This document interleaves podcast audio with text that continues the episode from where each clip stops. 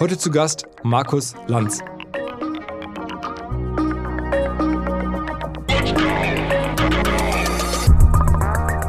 Deswegen bin ich auch immer so ein bisschen demütig, weil ich immer sage, flieg nicht zu hoch, mein kleiner Freund, weißt du so, jetzt nicht hier durchdrehen, weil der Tag, an dem du die alle wieder brauchst, der kommt. Und wir alle sollten nicht so vermessen sein zu glauben, dass wir es alleine können, sondern wir sind alle darauf angewiesen, immer wieder auf Leute, die uns im richtigen Moment auffangen, an unserer Seite bleiben und wenn es schwierig wird, trotzdem sagen, egal, wir ziehen gemeinsam durch. Als damals ähm, das Ding mit, mit Wetten das nicht so richtig funktioniert hat, zumindest in der öffentlichen, in der veröffentlichten Wahrnehmung vor allen Dingen, ähm, blieb das ZDF sehr klar an meiner Seite und das, das, ist, das, ist, das ist groß. Let's go! Go, go! Herzlich willkommen beim OMR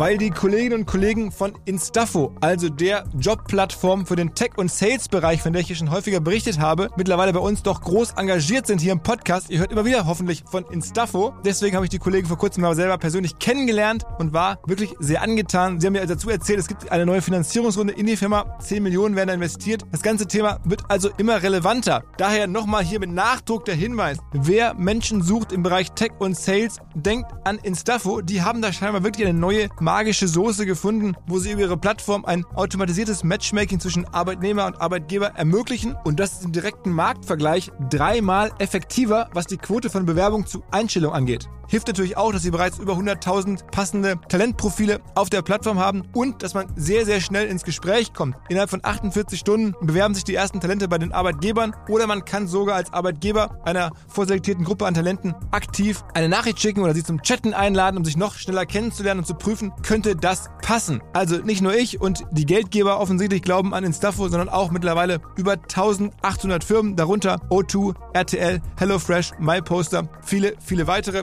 Instafo ist auf OMR Reviews bestbewertet 4,8 Sterne in der Kategorie Recruiting Plattform. Firmen, die nun Instafo ausprobieren möchten, sehr gerne. Ihr spart außerdem 500 Euro auf die erste Besetzung, wenn ihr euch anmeldet über Instafo mit Doppel-F, instafo.com slash OMR.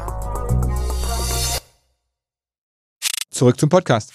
Der eine oder die andere wird es vielleicht gesehen haben. Es ist die 500. Folge. Ich will da gar nicht so viel Aufhebens drum machen. Mich vor allen Dingen bedanken bei allen, die hier zuhören, die OMR folgen, die mir folgen. Das ist ein super Job, den ich da habe. Und das geht am Ende natürlich nur, weil es so viel Interesse daran gibt. Dafür bin ich sehr dankbar und versuche den Job bestmöglich zu machen. Und trotzdem verstehe ich natürlich auch jedes Kritik, jedes Feedback. Freue mich drüber, über Insta, über LinkedIn, über Mail, wie auch immer es kommt. Also vielen Dank für all die Jahre zuhören, bei einigen sicherlich für einige Wochen zuhören.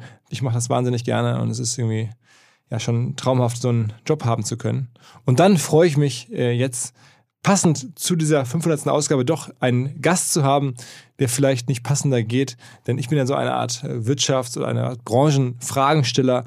Er ist der Fragensteller der Nation und insofern für uns natürlich für mich äh, eine große Ehre, dass er bei uns ähm, dabei war. Er macht ja nicht so viele Gastpodcast, er macht einen eigenen Podcast, aber vor allen Dingen hat seine, seine Show und hat auch gleich nochmal erzählt, wie konzentriert, wie viel Arbeit in seine ähm, Show reinfließt, in seine ganze Präsenz reinfließt. Mittlerweile ist es eine Wahnsinnsplattform in der deutschen Medienwelt, die der Markus sich da gebaut hat.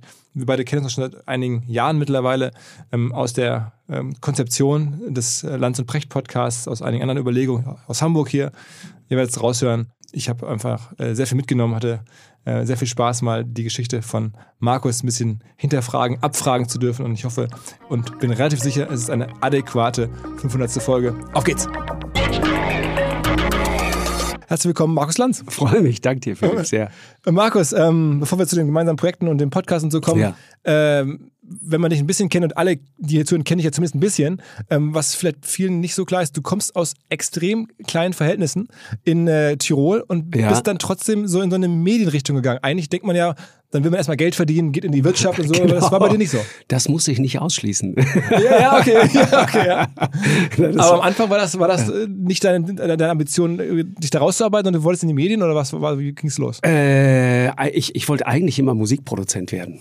Das, das war eigentlich das Ding. Und deswegen dachte ich, wenn ich schon mal beim Radio bin, dann bin ich schon mal nah dran. Radio Hamburg so, auch hier, ne? Ja, dann äh, später, genau.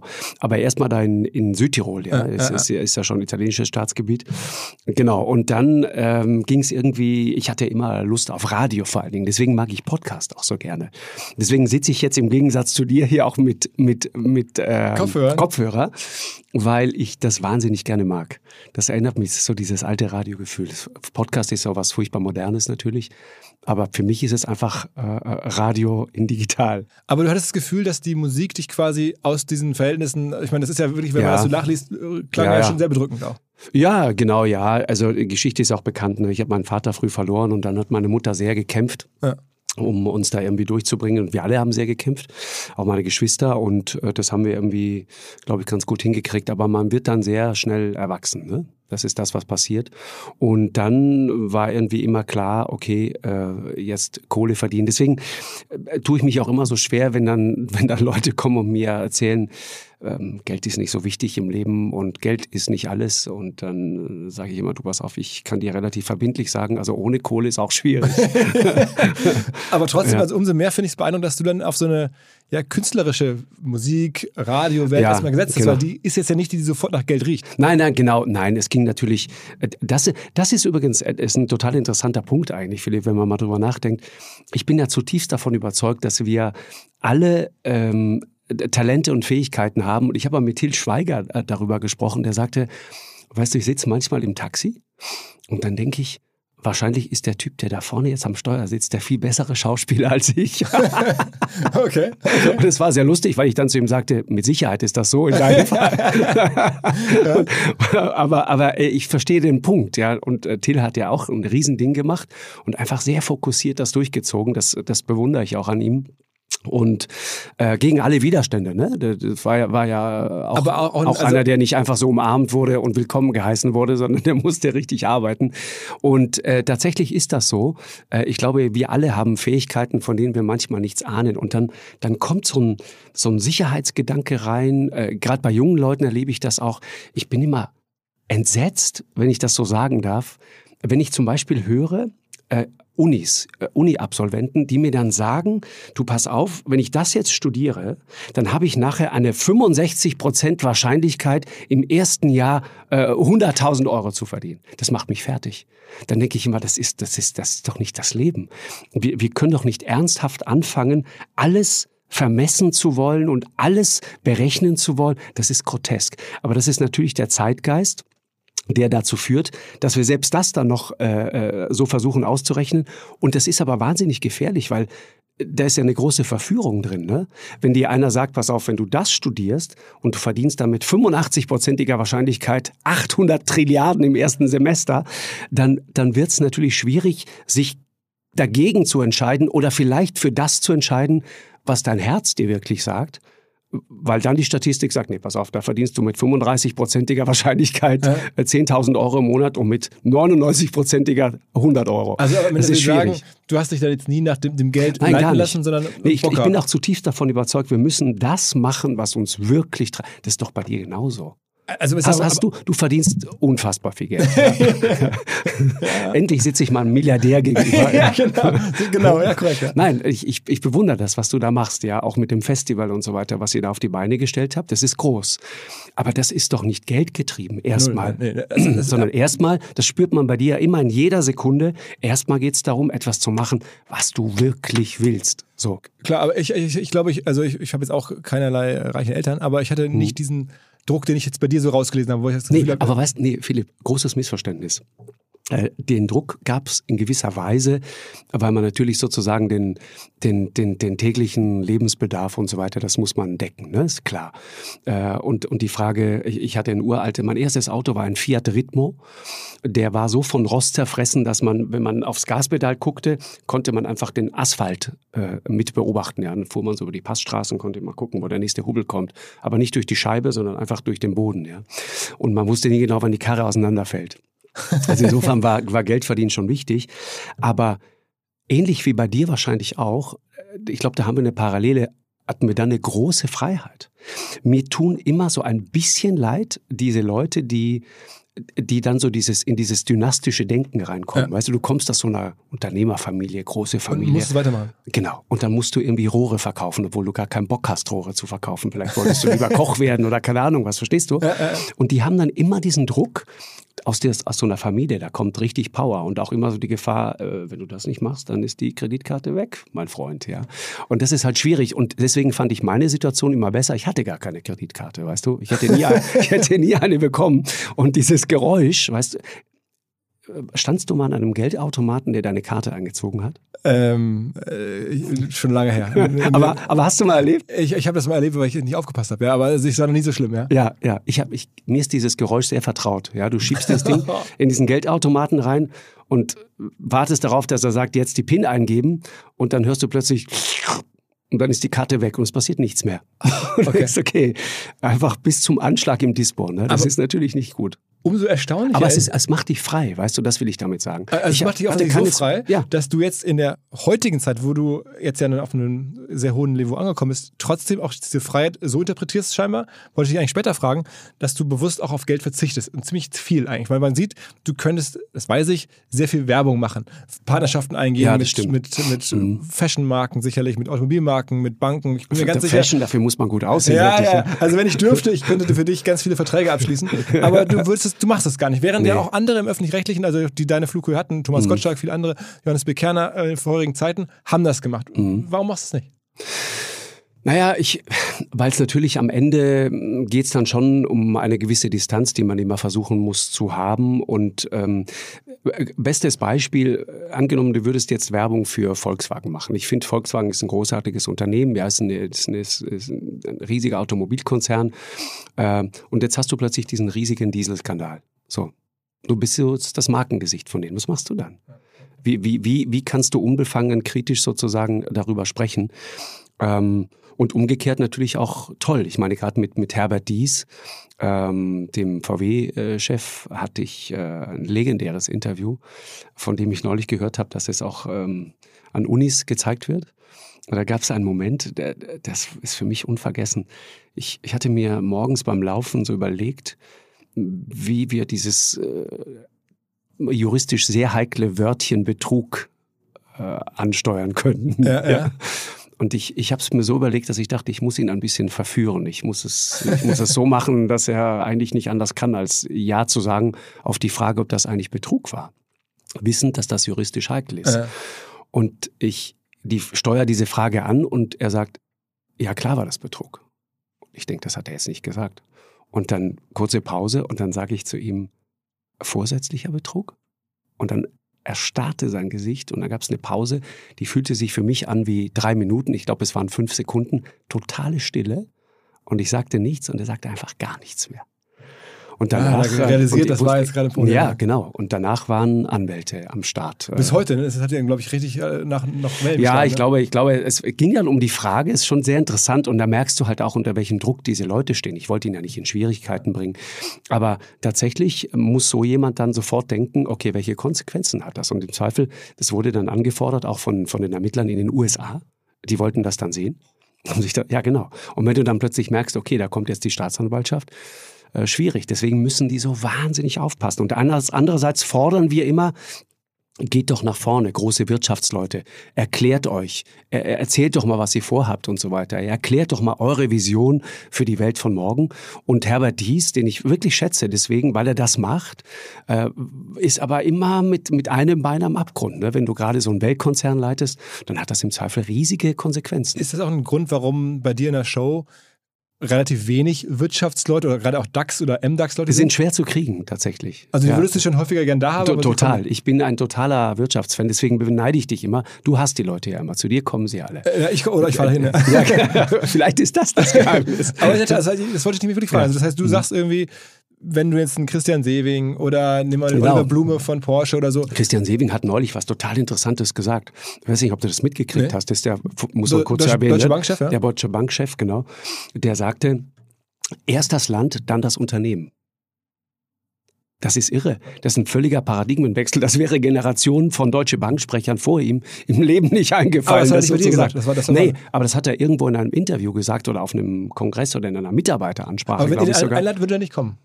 Äh, Bei Sevi muss ich jetzt sagen, ich glaube, wir haben es gar nicht probiert, aber sollten wir mal. Äh, Guter Hinweis, danke. Und bist denn du auch insofern äh, Wirtschaftsfan, dass du jetzt sozusagen ein wirklich, ich finde das immer interessant, ein gutes Gefühl hast für Wirtschaft? Also wenn ich dich jetzt frage, so, was ist eine Zalando gerade wert als Firma an der Börse? Ja. Du, würdest du da ein Gefühl für haben oder nicht?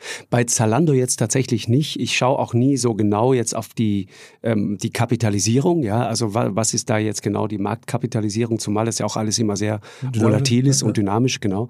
Aber ich habe äh, eine Idee davon, ja, äh, wie das so läuft. Ähm, Ich habe neulich, ähm, ich beschäftige mich immer so gerne mit, mit Leuten wie Warren Buffett und solche Leuten. Äh, und der, der sagte neulich, äh, ging es um, um Börsenstrategie und hat etwas Großartiges gesagt. Er meinte, ich mache es immer so, ich kaufe etwas, was ich wirklich mag, zu einem Preis, den ich wirklich mag. Ja. und dann, So dann, sein, genau, dann lege ich mir das hin und dann warte ich einfach 20 Jahre. Ja. Und dann sagte der Interviewer, ja, aber ähm, wenn das so einfach ist, warum machen das denn nicht alle so? Ja. Und dann sagte er etwas total Interessantes. Er sagte, ja, weil die Leute alle schnell reich werden wollen. Aber man kann nur langsam reich werden. Das fand ich total gut. Keiner möchte langsam reich werden. Alle wollen ganz schnell reich werden. Du ja auch. Deswegen, Ja, ja. bei dir hat es ja funktioniert. Ja, ja, ja. ja.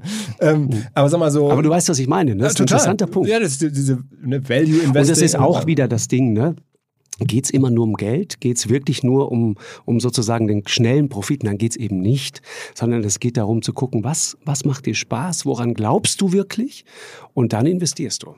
Also, was ich mich frage äh, beim Thema Wirtschaft, ich meine, wir machen ja einen Wirtschaftspodcast und ich bin mal frustriert, dass die ihn jetzt, klar, es hören jetzt vergleichsweise viele Leute für, für Podcast-Welt und so Mhm. zu, ist auch alles okay, aber ich finde, auf 80 Millionen Deutsche Mhm. bezogen, wenn ich jetzt mit irgendwie einem ja, Gründer von Zalando oder Ja. HelloFresh oder diesen Firmen äh, Ja. oder, oder auch spreche, sind es dann immer nur 60, 70, 80.000 Hörer. Und Ja. das müsste doch eigentlich, oder auch das Manager-Magazin, was Neutrales, ein Ja. tolles Magazin, aber es auch, lesen ja. auch nur 60, Ich, 70, ich zum 80.000 Beispiel. Leute. Ich habe ein Abo. Ja, aber, aber es ist, ja, okay, siehst du. Aber es ist so, Ich lese wahnsinnig gerne das Manager-Magazin. aber es sind zu ja. wenig Leute. Also Ja. ich meine, es, es müssten sich doch eigentlich viel mehr Leute für Wirtschaft interessieren. Ja. Merkst bei euren Quoten auch, wenn ihr Wirtschaftsleute einladet, dass das dann vielleicht einfach nicht gut funktioniert? Also, Nö, das würde ich so nicht sagen. Nee, Okay. nee wir, das ist ja, äh, ich, ich, ich muss dich da jetzt ein bisschen trösten, äh, Philipp. Ja, ich, wenn du sagst nur 60, 70.000, aber welche 60, 70.000? Das sind doch Top-Leute, die dann dazuhören. Die besten, Philipp.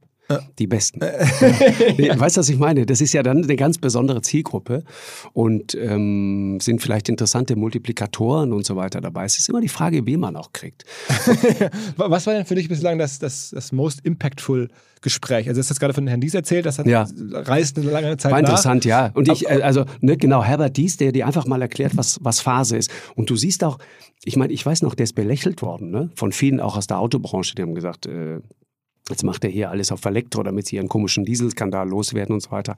Heute zeigt sich, wie visionär das ist. Absolut. Und wenn du, aber das Beunruhigende daran ist wiederum was anderes. Wenn du mit solchen Leuten sprichst, dann sagen die dir, was ist der Wettbewerbsvorteil von Tesla zum Beispiel?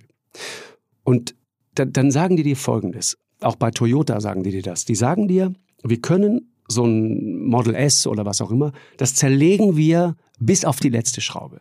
Und das können wir alles und das verstehen wir auch alles und vieles davon können wir auch besser, ja, bis wir zum Prozessor kommen. Und dann ist Feierabend. Dann kommt sozusagen das Herzstück der ganzen Geschichte. Dann kommt die Software und da merkst du plötzlich, Tesla ist eigentlich gar keine Autofirma, sondern das ist eigentlich eine Software-Schmiede mit angeschlossener Autowerkstatt. Das ist es eigentlich in Wahrheit. Und dann sagt dir jemand wie Herbert Dies auf die Frage, wie weit sind die uns voraus? Sagt er fünf Jahre, sechs Jahre. Und dann kriegst du mit, wie die dann anfangen bei VW, die besten Leute im Bereich Software und so weiter, alle zusammenzuziehen, um das irgendwie aufzuholen. Und dann triffst du ihn das nächste Mal und fragst, und wie ist denn jetzt der Abstand zu Tesla? Und sagt er zehn. Also So gefühlt. Aber ne? war das für dich als und, das, Gespräch? und das ist die Reise, äh, dieses disruptive Moment, das da gerade drin ist und das uns, glaube ich, echt zu schaffen macht. aber würdest du sagen, das ist sozusagen das Gespräch, was am weitesten gereist im Sinne von, das den größten Impact hat, das am meisten Menschen äh, Nein. erreicht hat? Oder, oder Nee. was, was für welches Gespräch in deinem Leben, was du öffentlich geführt hast, hat am meisten Durchschlagskraft entwickelt, nachgelebt, Wirkung äh, entfaltet? Obama? ja, Obama war halt so once in a lifetime einfach. Ne? Das war so ein, das war, das war aber so ein Highlight, über das man sich einfach freut. Und was schön war, war, die kam auf uns zu. Es war nicht so, dass genau, wir. Genau, die haben mich eingeladen, nach, nach Washington zu kommen. Ne? Obwohl genau, auch, gab, gab einen lustigen, lustigen Moment. Äh, war, war ja in der Hochphase von Corona, ne? War November, äh, November 2020. Ja, ja, so, ja. Und da ging es richtig ab und Amerika-Reisen unmöglich. Und ich weiß noch, eine irre Situation. Ich kam in Washington am Flughafen an und stieg aus diesem Flugzeug aus und war ganz alleine. Und sonst war auch keiner da. Also in dieser riesigen Halle da, ich weiß nicht, ob du mal in Washington warst, äh, das ist äh, total 70er, also richtig altmodisch und alles so Western von gestern, ja. Aber halt so Amerika, ja. Und, und dann äh, gehe ich durch diese Halle und einfach keiner da. Und dann gucke ich irgendwie, wo ist denn einer, der mich jetzt mal reinlässt bei der Immigration? Ja, und saß ganz hinten, saß einer in seiner Glaskabine drin und ich komme zu dem hin und schieb ihm so meinen Pass hin und so weiter und, und auch das Visum. Und der guckt mich an und sagt, du kommst hier nicht rein. okay. Und ich sage, äh, doch, doch, ich muss äh, zu einem Interview. Was machst denn du hier? Ich sag, ja, ich äh, habe ein Interview. Ich habe nicht gesagt, mit wem und so, ich wollte jetzt nicht auf dicke Hose machen, ja. Und sagte, ja, mit eurem ehemaligen Präsidenten, als er nochmal nachfragte. Und dann guckt er so. Und dann fiel mir ein, Gott sei Dank, ich hatte so ein Anschreiben, die offizielle Einladung des Teams Obama. Und er war immer noch fest entschlossen, mich wieder zurückzuschicken. dann habe ich dieses Ding rausgeholt und schob ihm das einfach unter diesem Glas, dieser Glaswand da so durch. Der guckt so drauf, 30 Sekunden und sagte, bitte, herzlich willkommen. Es war sehr lustig zu sehen, welche Macht so ein Präsident hat, selbst ein ehemaliger Präsident hat. Und, und ähm, du hast auf das Interview hast du dich mhm. vorbereitet, wirklich wie mhm. auf so ein Schachspiel. Das machst du, glaube ich, häufiger, dass wenn ja. du ein Gespräch führst und dir vorbelegst, genau. ich gehe mit der Frage rein, ja. dann bekomme ich die Antwort, dann mache ich den Zug. Wenn ich die Antwort bekomme, mache ich einen anderen Zug. Ja. Also so sehr tief ja. in die Gespräche, die du genau. vorher rein denkst. Genau, es gibt, also eigentlich ist die Vorbereitung 90 Prozent kannst du eigentlich wegschmeißen. So, ne? Und dann guckst du einfach, wo, aber du weißt aber nie genau, welche 90 Prozent. Deswegen brauchst du immer die 100 Prozent Vorbereitung. Ne? Das ist das Problem. Schwierig wird's nur dann, wenn du denkst, beide spielen Schach, aber der andere wirft einfach das Schachbrett um und spielt nicht mit. Dann wird's schwierig, ne? so wie der Wendler damals mal. Ich auch mal. Ah, okay. also waren, waren Wendler und Obama so für dich von Interviews? genau, die beiden absoluten Höhepunkte. Nein, Obama, Obama hat mich sehr, Obama war interessant auch, das ist, vielleicht kann man auch mal erzählen, ähm, es, äh, die, die, die, die, die Vorbereitung, ja, das, was vorher passiert, ist total interessant. Wir standen dann da oben und das musst dir vorstellen, es war so international.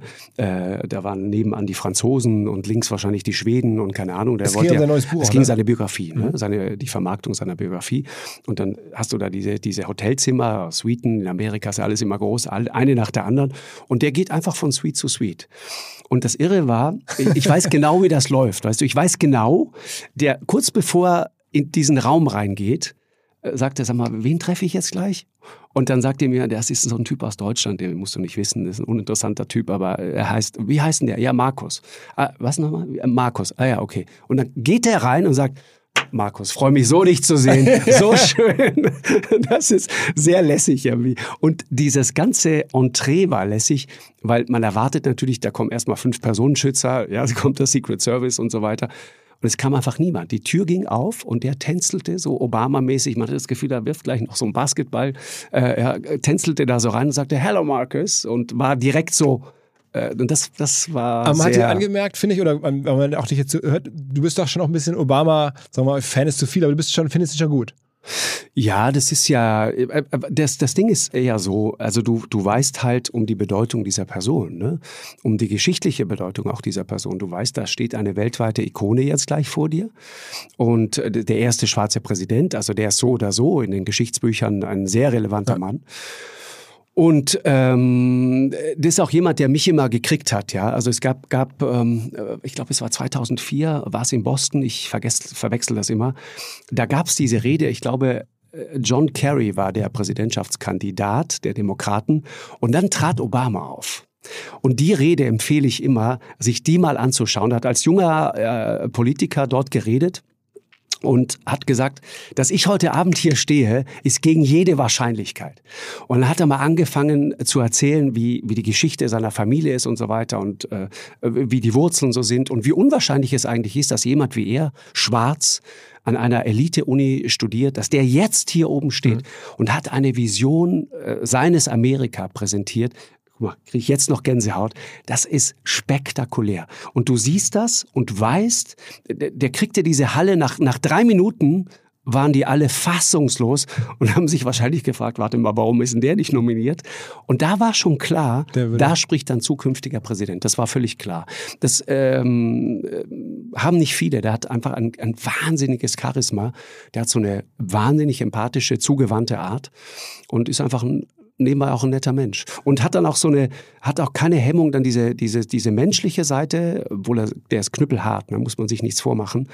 Äh, aber diese menschliche Seite, dann den Humor auch zu zeigen und so weiter, hat dann erzählt, wie er manchmal unter diesem Berühmtsein leidet und manchmal im Oval Office sitzt oder saß und dachte, weißt du was, ich gehe jetzt einfach raus, schleiche mich am, am Secret Service vorbei äh, und dann schleiche ich mich durch die Hintertür, durch den Rosengarten einfach raus und gehe, verschwinde im, im, in diesem Gewimmel, in Getümmel da in Washington und gehe Eis essen. Und, und dann beschreibt er genau diesen Moment, in dem ihm klar wurde, es wird, geht nicht. Und dann der noch viel härtere Moment, das geht auch nie wieder. Und er hat das dann beschrieben, wie sie dann später nach äh, dem Ende seiner Amtszeit war er mit Michelle, mit seiner Frau in, in Mailand, Piazza Duomo und geht raus und die wollten einfach mal gucken, was passiert, wenn sie einfach jetzt mal privat rausgehen und waren dann in wenigen Minuten von 3000 Menschen umzingelt. Aber das ist ja bei dir in, nein, in Deutschland? Nein, null, nein, null. Aber nein, das, das, Philipp, ist etwas, das kann sich kein Mensch vorstellen. Klar, so wie Level, Mer Merkel, Merkel ist so. Merkel ist äh, Angela Merkel hat jetzt in Italien Urlaub abgebrochen, weil von Station zu Station immer mehr Menschen kamen. Ich weiß noch sehr genau, wie mir vor vielen Jahrzehnten zum ersten Mal der Begriff Bausparen begegnet ist. Und zwar war damals mein Opa relativ sauer, weil ihm das damals angeboten wurde und es natürlich in seinem damaligen Alter schon sehr spät war. Aber jetzt fast forward, einige Jahrzehnte und ich werbe oder ich weise hin auf ein Bausparangebot und glaube trotzdem, mein Opa wäre einverstanden und es macht sehr viel Sinn, insbesondere für Menschen, die erwerbstätig sind, die in ihren 20ern, 30ern oder 40ern sind. Das könnte wirklich top sein, wirklich helfen, sich Ziele zu erfüllen und vor allen Dingen zusammenzuarbeiten mit dem richtigen Partner. Und ich denke, die Expertinnen und Experten von der LBS sind solche und beraten euch Ihr sichert euch einfach jetzt schon die Kreditzinsen der Zukunft, in der Hoffnung, dass sie auch in Zukunft möglichst attraktiv sein werden. Aber man weiß zumindest jetzt, zu welchem Zinssatz man eines Tages bauen kann. Und man spart halt bis dahin kleine Beträge, bekommt auch eine staatliche Förderung, wenn man jetzt anfängt zu sparen. Und man weiß, eines Tages, wenn ich das Geld zusammen habe, kann ich mit dem Darlehen und dem entsprechenden Zins, den ich heute kenne, sicher rechnen und loslegen. Also wer diese Bau- und Immobilienträume hat, bitte informiert euch nochmal im Detail bei der LBS. Ich weiß auch aus Jahrzehnten mittlerweile, die sind da, die Experten, die Bausparkasse der Sparkassen, die die haben zahlreichste Beraterinnen und Berater. Ihr findet hier in den Show Notes alle möglichen Informationen dazu, genauso wie unter kriegst du hin ein Wort kriegst du hin jetzt slash Bausparen.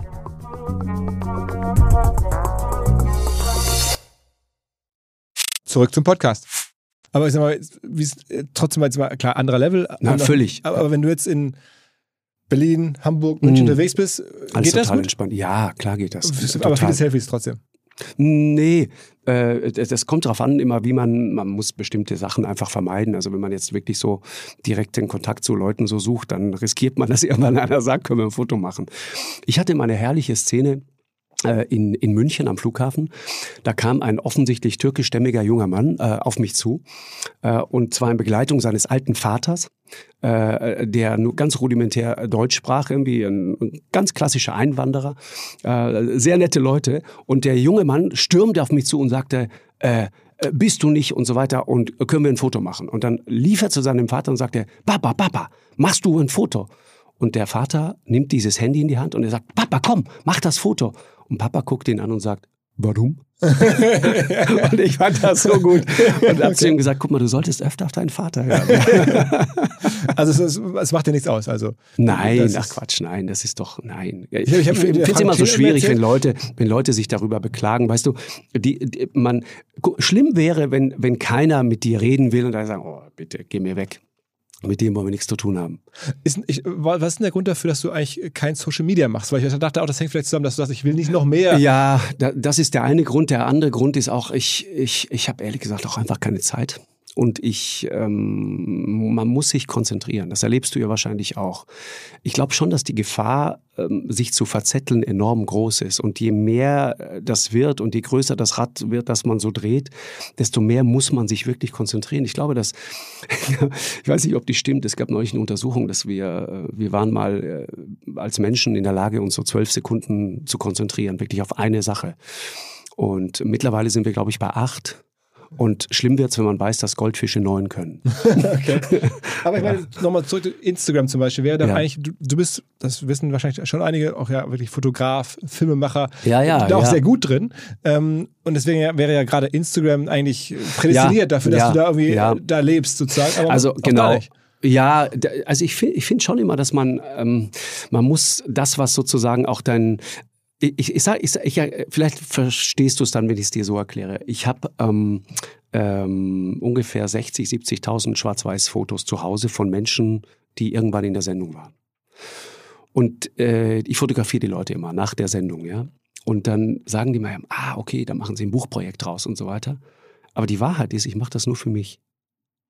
Und irgendwann mal, weil es mittlerweile so viele sind, wird vielleicht mal ein Buch draus. Aber ich glaube, dass es wichtig ist, dass es Dinge gibt, die man nur für sich macht. Einfach nur für sich. Und das tun wir viel zu wenig. Wir klopfen immer alles daraufhin ab, was bringt mir das? Was, was passiert dann? Aber ich, ich, ich glaube zutiefst daran, dass das ist übrigens auch bei Kindern so, du hast ja auch Kinder, ja. ne? Es ist, ist es nicht großartig, wenn man sieht, wie Kinder sich so im Spiel so völlig verlieren können? Und wenn dann der Satz kommt, Papa, mir ist langweilig, den hast du auch schon gehört, ja, ja, ja. dann wird es erst gerade interessant. Da, dann muss man sie lassen und sagen, ja, ist dann halt so, musst du jetzt mal mit umgehen. Und dann fangen die an, sich zu beschäftigen am Strand oder zu Hause oder egal wo. Und dann fangen sie an, richtig kreativ zu werden. Und diese Freiheit, das ist das, was wir am Eingang des Gesprächs auch hatten, ne? Dieses, die, das ist ja der krasse, das krasse Gegenteil zu dem, was wir besprochen haben mit 60-prozentiger äh, Wahrscheinlichkeit, 800.000 Dollar in zwei Minuten zu verdienen. Ja, das, das ist das Gegenteil davon. Und ich glaube, dass Leute, auch wie, wie Elon Musk und solche Leute, ich glaube, dass die sich ganz viel davon nehmen. Die, die, die lassen sich einfach so treiben und denken, nehmen sich die Freiheit, nachzudenken. Ganz unabhängig äh, völlig Aber gegen sind den natürlich Strom. auch bei Twitter und so riesig groß. Ja, ja, ja, ja, genau. Die nutzen das dann auch und so weiter, ist gar keine Frage. Aber das ist der Grund. Und bei Twitter zum Beispiel äh, würde ich für mich schwierig finden, weil äh, ich dann schon irgendwie auch versuchen muss, immer eine gewisse ähm, Neutralität zu, zu bewahren. Das ist ne? für dich wichtig. Also Und Twitter ist Position, ne? Absolut, ja, klar. Genau. Aber ist das für dich generell. Aber trotzdem interessant, ne? Also Twitter ist echt Meinungsmache. Wenn, liest wenn du, Leute liest du viel?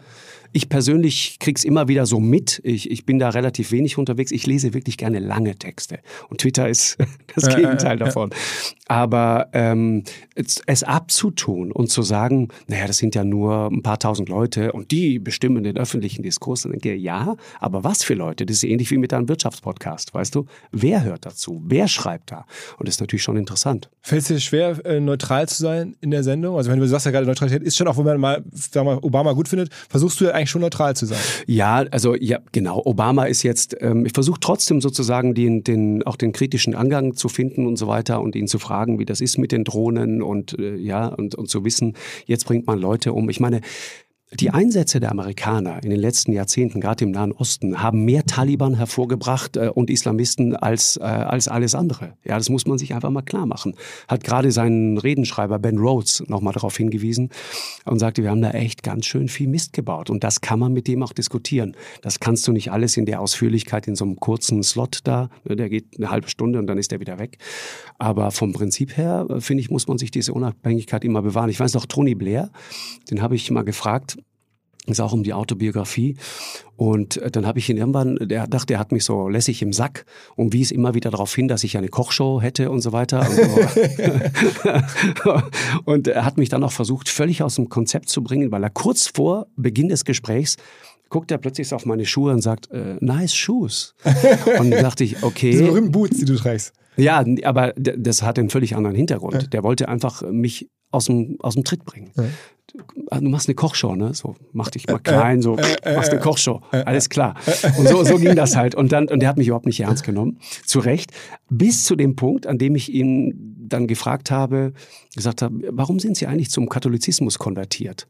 Äh, um, um, um den Mist zu beichten, den Sie im Irak veranstaltet Wow, haben. So. wow, wow. Und dann äh, ging er so nach vorne und äh, dann merkte es, okay, jetzt fängt er an zu arbeiten. Und dann fing er an, mich ständig mit Vornamen anzusprechen und sagte, listen, Marcus, listen.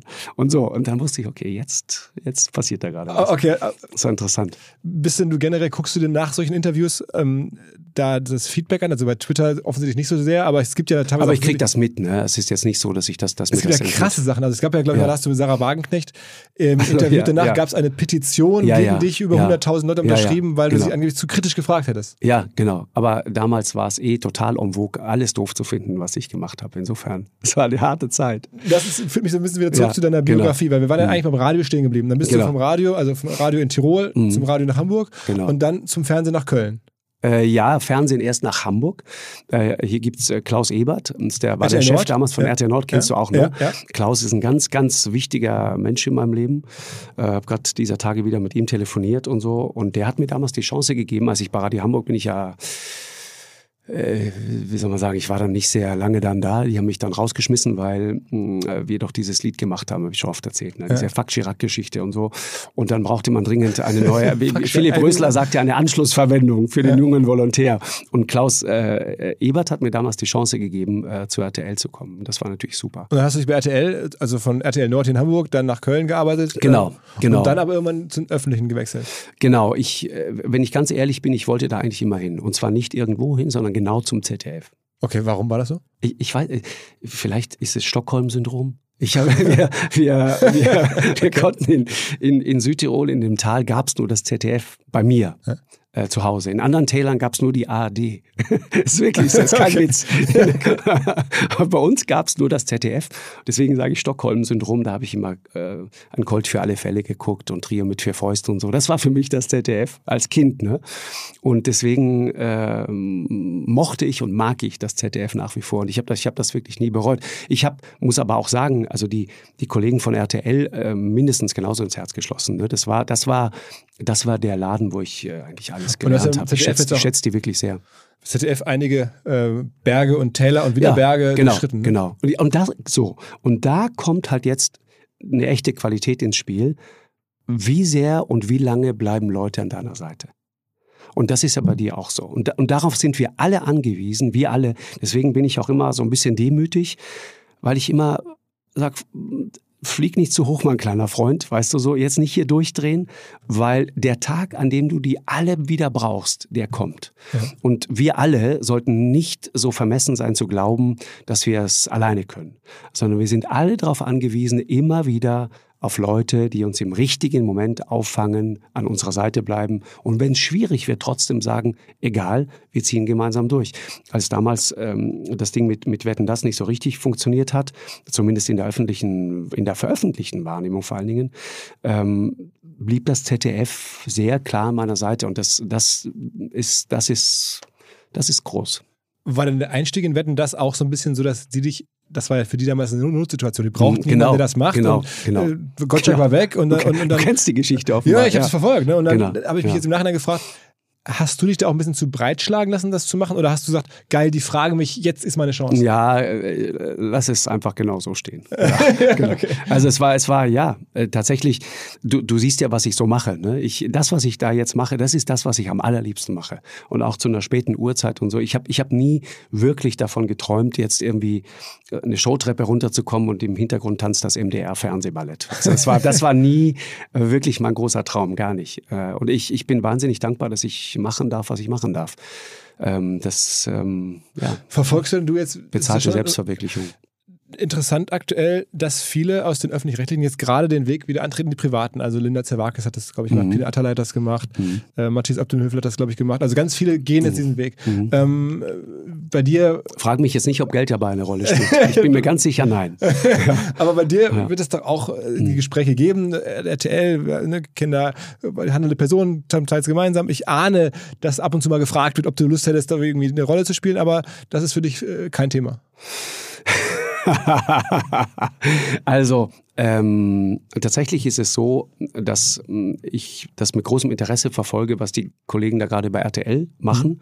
Mhm. Stefan Schäfer kennst du auch, ja, ne? Ja. Der der, der neue RTL-Chef, ja? Ja, und, und der große, ja. genau, genau, ist ein sehr interessanter Medienmensch, finde ich. Mhm. Und äh, ich, ich, ähm, ich finde das gut, was die da machen, auch was sie, dass sie ernsthaft sozusagen versuchen äh, in diesem Bereich. Das Interessante ist ja, äh, Philipp, das klingt jetzt immer so und wird medial häufig auch so dargestellt, als würde RTL jetzt sozusagen eine große Informationsoffensive versuchen und jetzt, jetzt, jetzt wollen wir quasi seriös werden. Das ist aber Quatsch. Die Wahrheit ist, RTL war da schon mal die waren da schon mal. Denk an die großen Erfolge von Hans Maar, mhm. Peter Klöppel mhm. und anderen, die, die das, genau, die das systematisch, ähm, genau, Günther Jauch bei Stern TV, die das systematisch hochgezogen haben äh, und, und ähm, wirklich auf Augenhöhe mit den äh, Öffentlich-Rechtlichen dann waren und zum Teil auch besser und schneller waren als die Öffentlich-Rechtlichen und dadurch interessanterweise auch das andere System besser gemacht haben. Ne? Das, das ist ein Wettbewerb, der hat uns allen, glaube ich, sehr, sehr gut getan. Und insofern ist das jetzt einfach nur eigentlich eine Rückkehr zu alten Wurzeln, würde ich mal sagen. Und natürlich ich, kennt man die Leute, das ist ja eine kleine Szene und so weiter. Aber ich ähm, habe dir ja eben gesagt, irgendwie, das, weißt du, auch da, ne, man darf nie vermessen sein. Man muss immer die, die, die, die eigene Situation genau verstehen. Die Sendung, die wir jetzt da machen, funktioniert dort in diesem Kontext, auf diesem Sendeplatz, genau bei diesem Sender, mit diesem Publikum. Ich glaube nicht, dass das so wahnsinnig viel mit mir zu tun hat. Äh, die Redaktion macht großartige Arbeit, wir haben da wirklich gute Leute und die strengen sich wahnsinnig an und sind dann immer wieder auch eine Spur origineller als vielleicht andere. Aber das meint nie wirklich einen selbst. Das muss man immer wissen. Wenn überhaupt meint es deine Funktion, äh, sondern ne, das ist so, deswegen immer so ein bisschen, bisschen aber, also, entspannter. Das, das, das, beschreibst du jetzt so, aber ja. ich glaube, wenn man jetzt nee, hört, wie da Leute drüber täusch reden. dich nicht. Täusch, wirklich, Philipp, täusch, ist meine, wirklich meine tiefe Überzeugung. Und die, und die, die, die Mediengeschichte ist ja voll von solchen Beispielen. Von Leuten, die glauben, man, man wechselt jetzt einfach den Sender und das Publikum geht einfach automatisch also mit. Also mal, das ist nicht wahr. Das, ist, das ist vermessen. Ist, ist so ein Johannes Bekerner. Der war ja sozusagen in deinem Slot äh, vor ja, dir beim genau. ZDF und ist dann gewechselt. Genau, zu Sat 1 und, und ist genau. dann quasi auch nicht mehr zu der alten Relevanz zurückgekehrt, würde ich jetzt sagen. Der ist immer noch ein bekanntes das Gesicht. War aber, aber das war, glaube ich, eine, eine Entscheidung, die Johannes so ganz bewusst getroffen hat. Weil Johannes hatte eine große Karriere, eine wirklich große Karriere. Denke auch mal an seine ganzen Sportgeschichten. Ja, ja. Und ich glaube, der war einfach irgendwann auch ein bisschen auf. Also das ist anstrengend, ne? wenn du so viele Produktionen machst. Johannes hatte, ich meine, er hatte zeitweise vier Sendungen pro Woche. Der, hat, der war einfach durch. Das ZDF hat ihm, von ihm gelebt. Er hat beim ZDF alles ja, gemacht, Sportstudio, ich, alles. Genau, und ich glaube, Johannes wollte einfach irgendwann mal ein bisschen weniger arbeiten und das verstehe ich auch. Aber es ist trotzdem für dich auch ein bisschen ja, ein mahnendes Beispiel, dass man nicht einfach so wechseln kann, weil das war damals ja auch die Idee von Sat 1, glaube ich, ihn zu holen. Das kann sein, ja. Also die, ähm, genau, ich würde das aber jetzt gar nicht an Johannes so sehr festmachen, weil das ist, war, glaube ich, eine, der Hintergrund war eine andere, Entscheidung. andere es waren andere Gründe.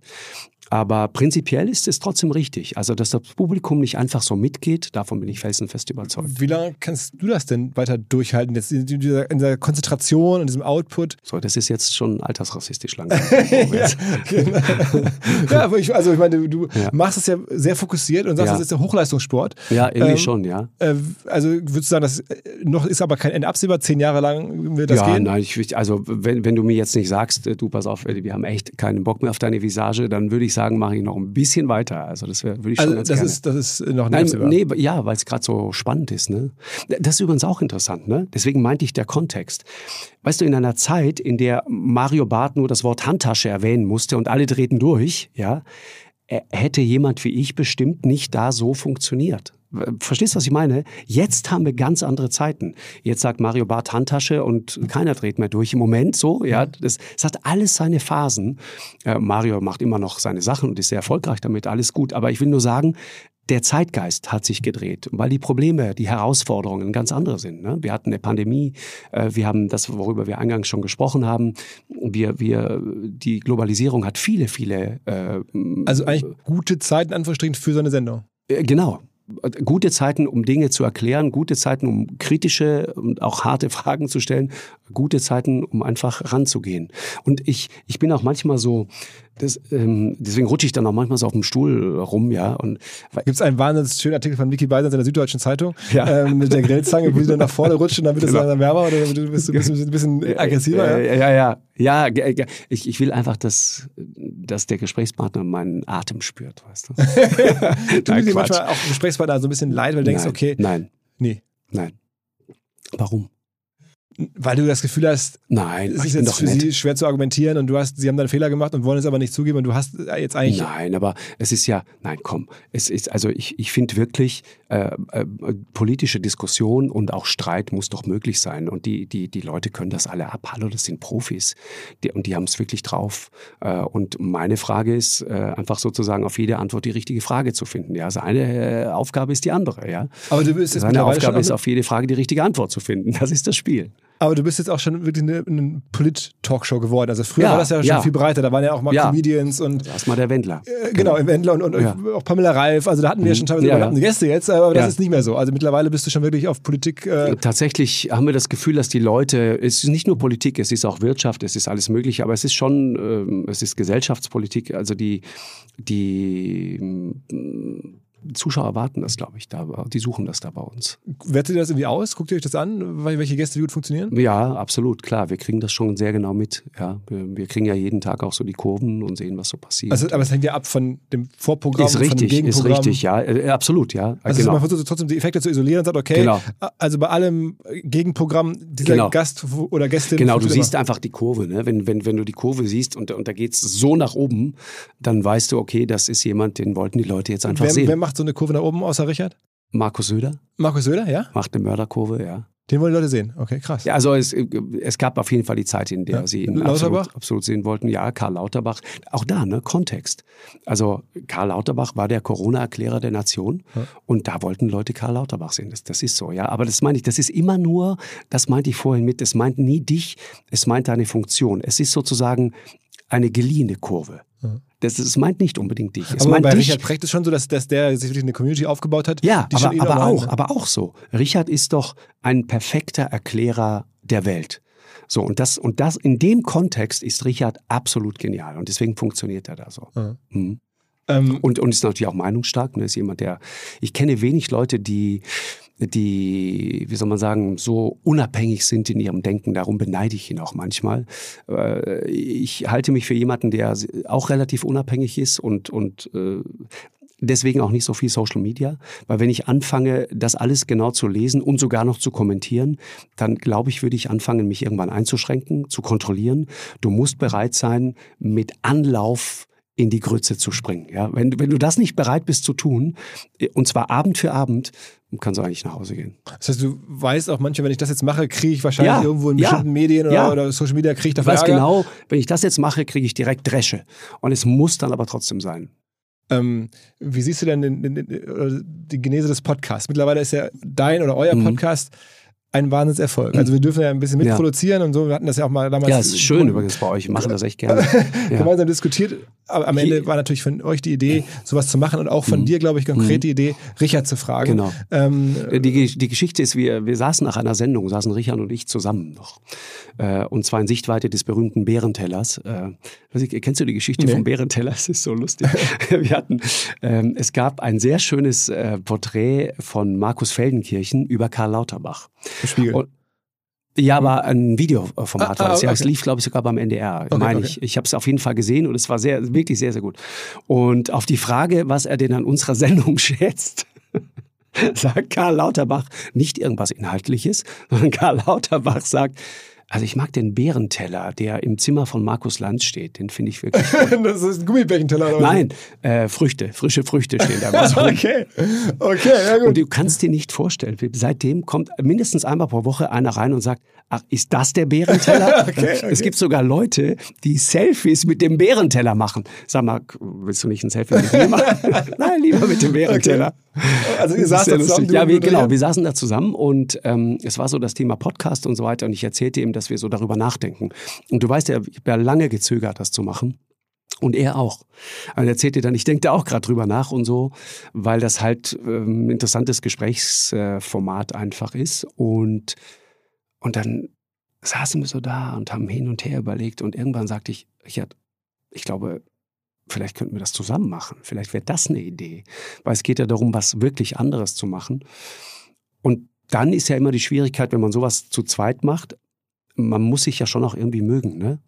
Du kannst nicht einfach nur, auch da wieder, ne, rein so nacktes Kalkül funktioniert nicht, sondern du musst dann schon gucken, will ich mit diesem Menschen gemeinsam Zeit verbringen, so wie wir beide jetzt auch. Weißt du, das funktioniert, weil wir uns irgendwie mögen. Ja, ja, also ich mag dich auf jeden Fall sehr. Von dir bin mir da nicht sicher. Und, äh, und, genau. und äh, aber ne, so das ist der Punkt. Und dann muss man bereit sein, irgendwie, ähm, ja, das, das. Aber wir sind da sehr demütig rangegangen. Ich, äh, wir waren sehr überrascht davon, dass das dann funktioniert also ich, hat. Ich, aus unserer Perspektive war es so, wir hatten ja auch damals darüber gesprochen. Ja, genau. Und ich hatte Sorge, weil ihr beide ja kein Social Media macht und weil Genau. eigentlich große Podcasts auch Genau, davon leben, dass die genau. Protagonisten Genau, wir verstehen das Medium eigentlich gar nicht und so weiter. Es ist, ne? Oder dass man halt auf den Podcast hinweisen kann. Dass man Genau. sagt, okay, ich bin jetzt bei Instagram oder bei Twitter Genau. sehr groß und ich Mhm. weise auf meinen Podcast Genau. hin. Das hattet ihr beide so nicht. Ja? Und Genau. ich dachte dann, okay, wie wird der Podcast überhaupt entdeckt, wenn Mhm. die beiden Genau. da gar nicht darauf hinweisen können Genau. über größere Reichweiten? Und das, was ich unterschätzt hatte, ist, und das kann man aber sehen, wenn man guckt, wie äh, Clips von Richard oder auch Ja. von dir bei YouTube gesehen werden. Ne? Ja, das ist dann irre. teilweise in Ja, Kanälen, irre. wo ein normaler Clip irgendwie Irre. 300 Abrufe hat, Genau. wenn Richard Precht irgendwo zu Gast ist bei irgendeinem Nischen. Genau, ist so. auf 300.000 Abrufe. Ist so, ist das heißt, richtig. es gibt eine richtige Community und das hat Genau. euch dann am Ende oder trägt euch plus natürlich den Inhalt, den ihr da macht. Genau. Das ist ja wirklich Genau.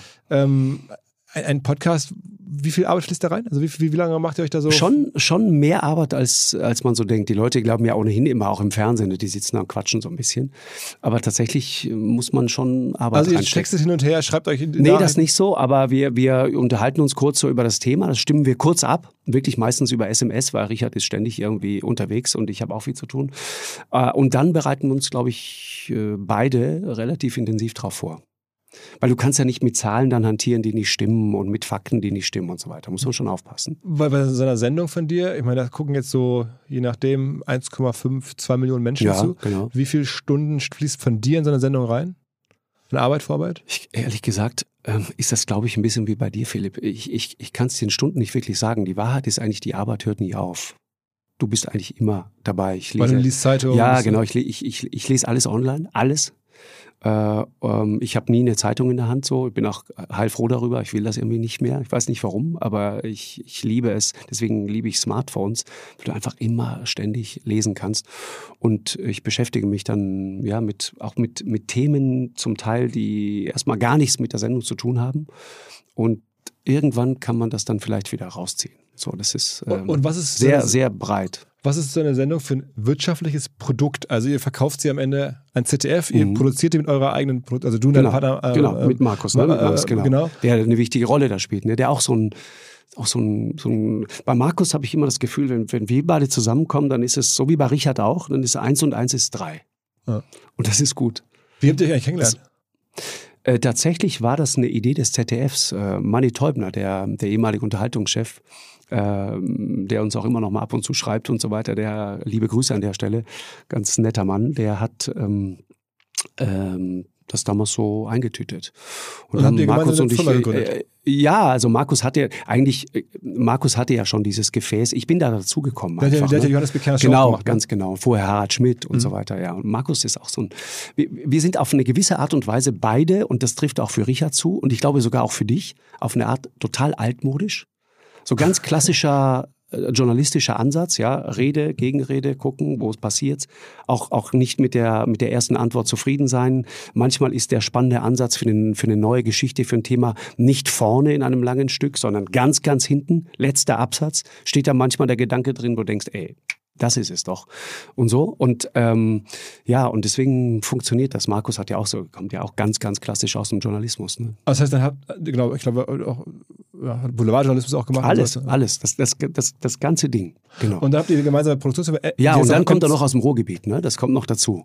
Da, da leben ja für mich die spannendsten Menschen in Deutschland. Ja, yeah, Essen, ja. Ja, ja, du auch, ja? Ja, ja, klar, ja, Essen. Ach Quatsch. Ja, ja, absolut. Wusste ich gar nicht. Wirklich nicht. Nein. Okay, ich dachte, das sagst du jetzt wegen mir. Nein, D- Geil. aber ich, ich meine das wirklich so, weil da hast du so eine, die haben immer so eine Schnauze, die haben so eine Hutzpe, die trauen sich was, die sind so direkt, das ist für mich so Elke Heidenreich, weißt du, so bam, einfach, einfach raus und dann nachdenken, was man eigentlich gerade gesagt Ich hat. dachte, wir wären immer so mit Werner Hansch und so. In eine, weißt du, den alten Sportmoderator, so, der, Ja. der so Pass pro Toto stünde. Aber okay, freut mich, dass Elke Heidenreich da in, Ja, die ist, macht. die ist ne? ja, die ist ja total, also komplett, mehr Ruhrgebiet geht nicht. Ja, ja. Ja, Aber genau. sag mal, sag mal, ähm, also du hast den, den Markus getroffen, ihr habt dann gemeinsam diese äh, ähm, Genau. zwei Firma, deswegen auch die Genau. zwei Markusse. Genau, ähm, genau. Und ähm, ihr produziert ja mittlerweile verschiedenste Shows, sprechen wir gleich noch Genau. drüber. Also es gibt nicht nur deine, aber deine ist das, Flagship, Genau, wahrscheinlich auch das. Mickey, Mickey machen wir, ne? Genau, äh, Mickey, Genau, aber auch, genau. auch Kochshows, ihr macht Genau, irgendwie äh, genau.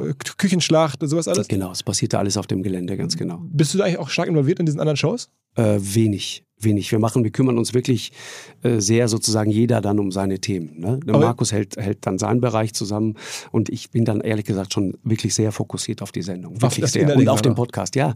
Und das ist auch, äh, in Wahrheit ist ja der Podcast auch wie eine Sendung. Das heißt, du machst dann vier pro Woche. Das ist schon, musst du, musst du dranbleiben und dich nicht ablenken lassen, weil sonst funktioniert das nicht. Und dann verkauft ihr jede Sendung an ZDF und sagt irgendwie, ne, am Ende wird ja Sendung für Sendung abgerechnet. Ihr habt da euer Team. Äh, ja, ich glaube, so ungefähr läuft das, ja. Ich weiß das gar nicht so genau. Ich Also- weiß nur, dass wir sehr günstig produzieren. ja. Wirklich, ja. Aber, aber du bist auch kein Money Guy, der jetzt sich genau anguckt, was ist so eine eigene Show. Nee, was wir haben, gut, nein, gar nicht. Wir haben da gute Leute und die kalkulieren das. Das ist auch, das ist auch alles sehr, sehr transparent, wie das so läuft. Das ist, ähm, ist kein, kein großes Geheimnis. Es, es kommt dann über die, was, was dann einfach dann den Erfolg ausmacht und dann auch irgendwann wirtschaftlichen Erfolg ausmacht, ist einfach die Frequenz. Ne? Wir arbeiten einfach sehr viel. Ne? Also wenn du 140 Produktionen im Jahr so machst, Macht ihr 140 Mal die, de, ja, deine Show? Ja, und das ist. Und dann noch die ganz anderen Shows dazu? Ja, das genau. Also Markus dann auch mit seinem ganzen Kochbereich und so weiter macht auch sehr, sehr, sehr, sehr viel. Aber speziell auch diese Sendung, darf, darf, äh, darüber kann ich vor allen Dingen sprechen. Das ist dann 140 Sendungen, muss er erstmal machen. Und dann reden wir jetzt eine Und, da, und deswegen muss man dann halt auch so ein, ähm, deswegen ist es gut, das da so auf kleinem Raum zusammen zu haben. Wir haben wirklich ein großartiges Team da einfach. Und es geht vom, von der Redaktion bis dann äh, in, in die ganzen technischen Gewerke rein. Ja, die Leute, die in der Regie sitzen, die Leute, die hinter den Kameras stehen, Ja, die hundert Leute, die in Leute, der Maske äh, sind und so weiter. Ja, das sind, das sind alles Leute. Wenn wir dann das Ding mal so richtig hochfahren, dann, dann, dann geht's da los. Und das greift wie ein, wie ein Uhrwerk, greift da sozusagen das eine ins andere.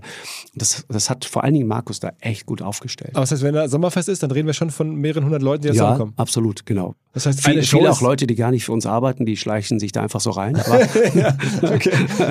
aber sie wissen, dass bei uns immer gutes Essen gibt, aber ja. Und, und liefert ihr nur an ZDF oder auch an andere Sender? Also, eure, also macht ihr auch Produktion für andere? Ja, also für, für NTV, ne? Mickey, Mhm, die mhm. Geschichte und, und für unsere Geschichte, das, also ich bin vor allen Dingen exklusiv ans ZDF gebunden. Okay, und das, Ja. das ist auch nicht möglich, dass du ja was anderes noch nebenher machst, dann müsstest du alles frei. Ich könnte jetzt nicht irgendwie in der ARD auftreten oder so.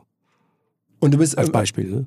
und, und du bist irgendwie ähm, auch so fokussiert, dass, du, wenn man das verfolgt, äh, du auch in Hamburg oder generell in der Öffentlichkeit ja kaum auch anderswo auftrittst. Du machst sehr wenig eigentlich. Du bist ja in Hamburg, es gibt, ich erlebe das ja auch so ein bisschen, man wird immer eingeladen Ja. hier und da. Ja, ja, genau. Du, du bist eigentlich nirgendwo. Ja, ähm, das ist, ist das schon auch so, ja? bewusst. Ja, also Ja. es gibt ja eine Öffnung von dem oder der Ja, ja, macht- genau. äh, ich ahne, dass du man dich auch überall gerne hätte, aber du bist ja sehr zurückhaltend. Ja, ja, ja, ehrlich gesagt, ja. Ich äh, hat vielleicht auch damit zu tun, ich, ich mag so diesen lauten Auftritt nicht so. Weißt du, das ist, ist nicht meins. Äh, so dieses Hoppla, hier komme ich, irgendwie, das war nie so mein Thema. Und ich, ähm, mir fehlt dann auch meistens die Zeit. Ich, man muss sich ja dann auch, man muss sich entscheiden im Leben. Ne? Wo, wo will man hin? Und wenn du sehr viel äh, Möglichkeiten hast, dich beruflich zu verwirklichen, wie es bei mir glücklicherweise der Fall ist, dann musst du schon auch aufpassen, dass speziell jetzt zum Beispiel auch die Zeit mit deinen Kindern und so nicht unter die Räder kommt. Ne? Muss man schon darauf achten. Und es gibt auch die Legende über dich, dass du dich sehr, sehr professionell fit hältst, ähm, körperlich. Es nicht professionell, Ich, ich, ich habe gehört, also Push-Ups, Liegestütze, 300 Stück jeden Tag. Wer erzählt sowas? Das hat mir erzählt der Lars Haider vom Hamburger Abendblatt, der Chefredakteur, der ja, glaube ich, auch gerade versucht, dich näher kennenzulernen, sag ich mal so. Ja, Lars Haider, das ist, äh, also kann man das mal kurz erwähnen. Lars Haider, glaube ich, schreibt ein Buch. Ne? Ja, schreibt ein Buch über dich, ja. Das, ich muss genau. sagen. Und zwar dafür. gegen meinen erklärten Willen und meinen erklärten Wunsch. okay, okay. Ich, ich finde das unfassbar. Äh, aber ich habe immer gesagt, Herr Haider, machen Sie sich nicht unglücklich. Damals waren wir noch per Sie. Aber ähm, er, er, macht das jetzt einfach. Genau, ja. er macht, ich kann das nicht verhindern, das ist das Problem. ja, genau. Na, wirklich, wenn ich es könnte, würde ich es sofort tun. Aber ja. also, er hat ja schon ein Buch über Olaf Scholz geschrieben. Ne? Von Lars gibt es, glaube ich, jetzt ein Buch über Olaf Scholz. Ähm, und jetzt demnächst eins über dich.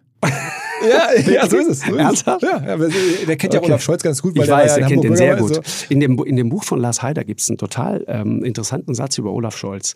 Da sagt er, Olaf Scholz ist bis an die Grenze zur Schmerzhaftigkeit schüchtern.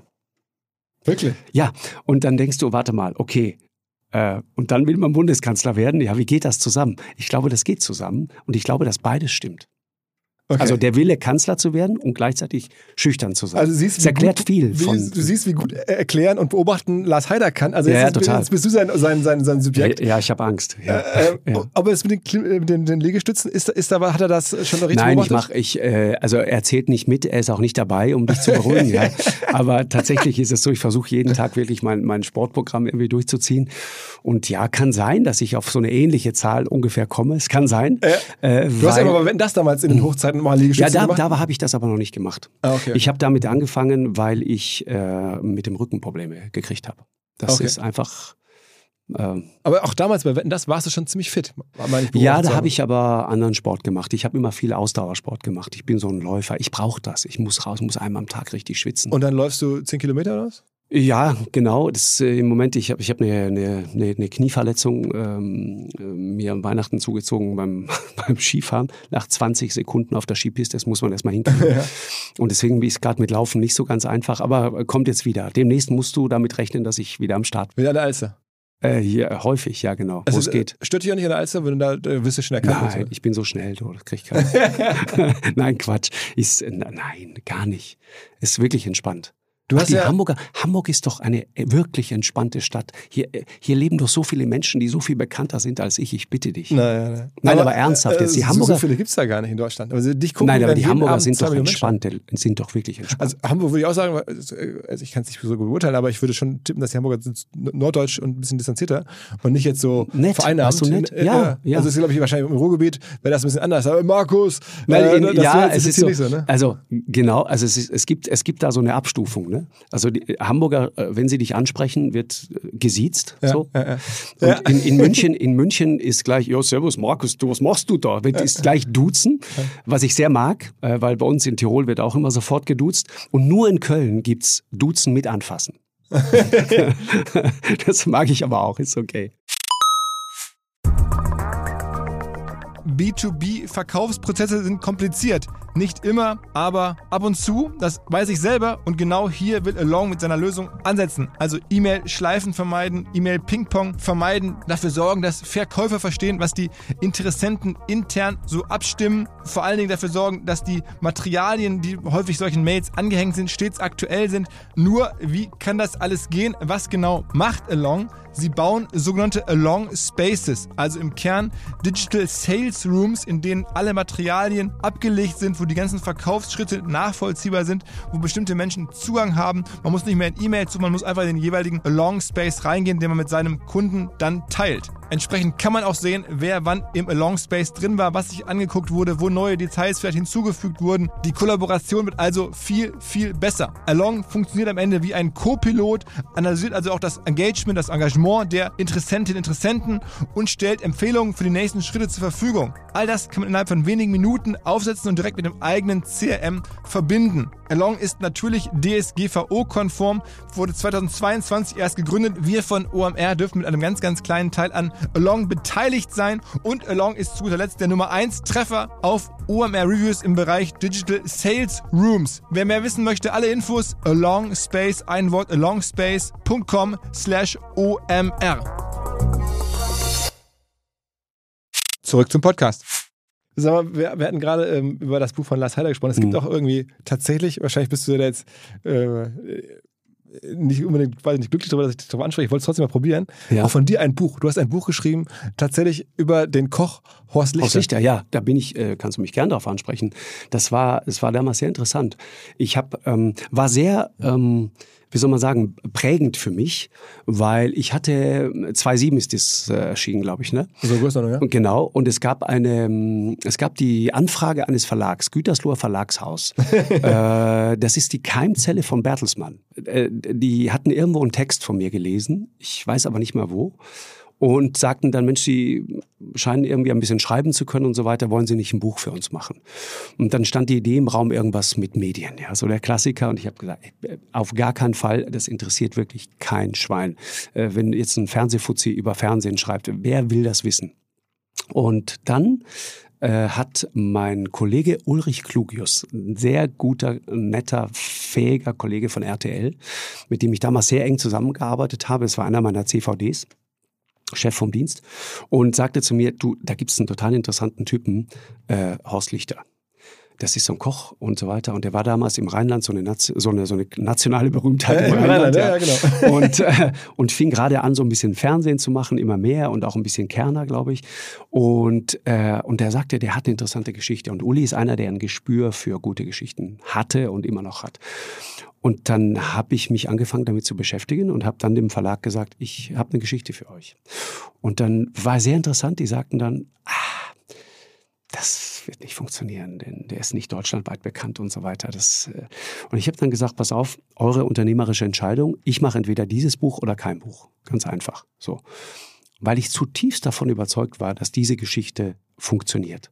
Und deswegen prägend, weil es sich bestätigt hat, dass es nichts gibt, wofür sich Menschen mehr interessieren als für die Geschichten anderer Menschen. auch. Und es ist völlig egal, ob das berühmte Menschen sind oder nicht berühmte Menschen. Es ist völlig egal. Ich glaube sowieso, dass wir das immer völlig überschätzen. Dieses, der müssen große Namen und große Leute. Nein. Ist da einer, der was erzählen kann? Ist da einer, der was zu erzählen hat? Bringt das auf die Bahn? Dann läuft das. Und das ist, äh, Horst Lichter ist, ist ein, ein unfassbares Talent, was das angeht. Und ich habe den dann wirklich begleitet und beobachtet über Monate hinweg. Äh, und es gab dann die, ich habe ja nebenbei bei RTL, ich war Redaktionsleiter, äh, hinter den Kulissen sehr aktiv da, viel gearbeitet, äh, jeden Tag Sendung gemacht und nachts dieses Buch geschrieben. Und ich weiß noch, ich habe das erste Kapitel geschrieben und dann bin ich offensichtlich vor Müdigkeit so morgens um vier mit dem Kopf auf die Tastatur gefallen und auf die Backspace-Taste gekommen. und als ich wach wurde, stand da noch ein R. Alles weg. Wahre Geschichte. Wahre Geschichte. Und dann, ich wache auf und denke, ach du meine Güte, war aber nicht richtig wach und denke, okay, warte mal, ich habe doch alles gespeichert. Wenn ich jetzt einfach zumache und wieder aufmache, ist alles wieder da. Ich drücke oben auf das Kreuz, Windows, und dann fragt er was? Äh, Möchten Sie Speichern. Äh, äh, Was mache ich dann? Du hast gespeichert und dann war es. Alles weg. Ja. Als ich es aufmache, stand da wieder dieses R. Äh, Das war so hart. Und dann habe ich bis halb acht Uhr morgens alles wieder geschrieben, war auch besser und habe mich geduscht und bin zur Arbeit gegangen. wow. Okay. Ja, ja, ja so, so habe ich gearbeitet. Also, also auch heute noch hast du so Tage, ne? Also du gibst Ja, schon richtig. ja, ja, Ne? ja, ja. Wenn es darum geht zu arbeiten, muss gearbeitet werden. Ist so. Äh, wie viele Stunden am Tag? Wirklich unterschiedlich, aber ich, komme manchmal so ins Bett, weißt du, wenn du, wenn du auch zum Teil machen wir zwei Produktionen am Tag oder so, dann, dann kommst du wirklich irgendwie nachts um zwei oder so, äh, dann endlich mal so langsam ins Bett. Du kannst dann aber auch nicht sofort schlafen, ja, weil du noch Dietmar Bartsch im Ohr hast, der äh, sich bei den USA bedankt hat, ganz offiziell, was natürlich eine Weltsensation ist, dass sich einer von der Linkspartei bei den USA bedankt, ja, so in dieser Woche. Also er hat sich nicht wirklich bedankt, aber so ein bisschen. Äh, äh. Ja, und es war, war ein sehr lustiger Moment, jetzt gerade äh, gestern in der Sendung. Aber ähm, Hast du denn in diesem Moment, realisierst du dann, das ist ein großer Moment, jetzt habe ich hier einen großen Moment angesteuert, er- erzeugt? ja, also das war, das war einfach ein unterhaltsamer Moment. Aber ja, wenn es einen großen Moment gibt, das versteht man. Das ist ähm, interessanterweise, ich habe mal mit Phil Collins darüber geredet, ne? wie das ist. Okay. Äh, ja, Phil Collins war, war mal bei uns, hat auch äh, eine Biografie gemacht und, und ich habe ihn dann gefragt, ob man weiß, als Musiker auf diesem Niveau, dass man einen Hit hat. Wenn man im Studio Mhm. steht und er sagt, das weiß man. Also er vielleicht, ja. Ja. Er weiß das dann.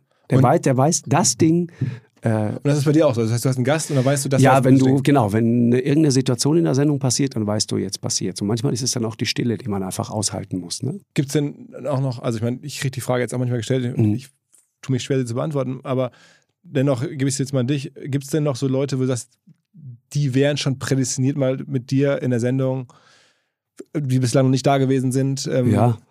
Also Frau Merkel hat ja auch noch bislang nicht viel gemacht mit dir, ne? Ja, genau. Ich meine, als, als Kanzler hast du, das ist auch jetzt bei Olaf Scholz so, da haben wir ein bisschen den Standortnachteil. Ne? Wir sind in Hamburg, das ist nicht so ganz einfach dann immer für, die, äh, für einen Kanzler faktisch unmöglich. Aber hast du dich zum Beispiel geärgert, dass das erste Merkel-Gespräch nach ihrer Amtszeit hat sie jetzt dem Spiegel-Journalisten, dem Alexander Osagen gegeben? Ja, ich glaube, die kennen sich gut, glaube genau, ich, die genau, beiden. genau. Ne? Ein Buch geschrieben über sie.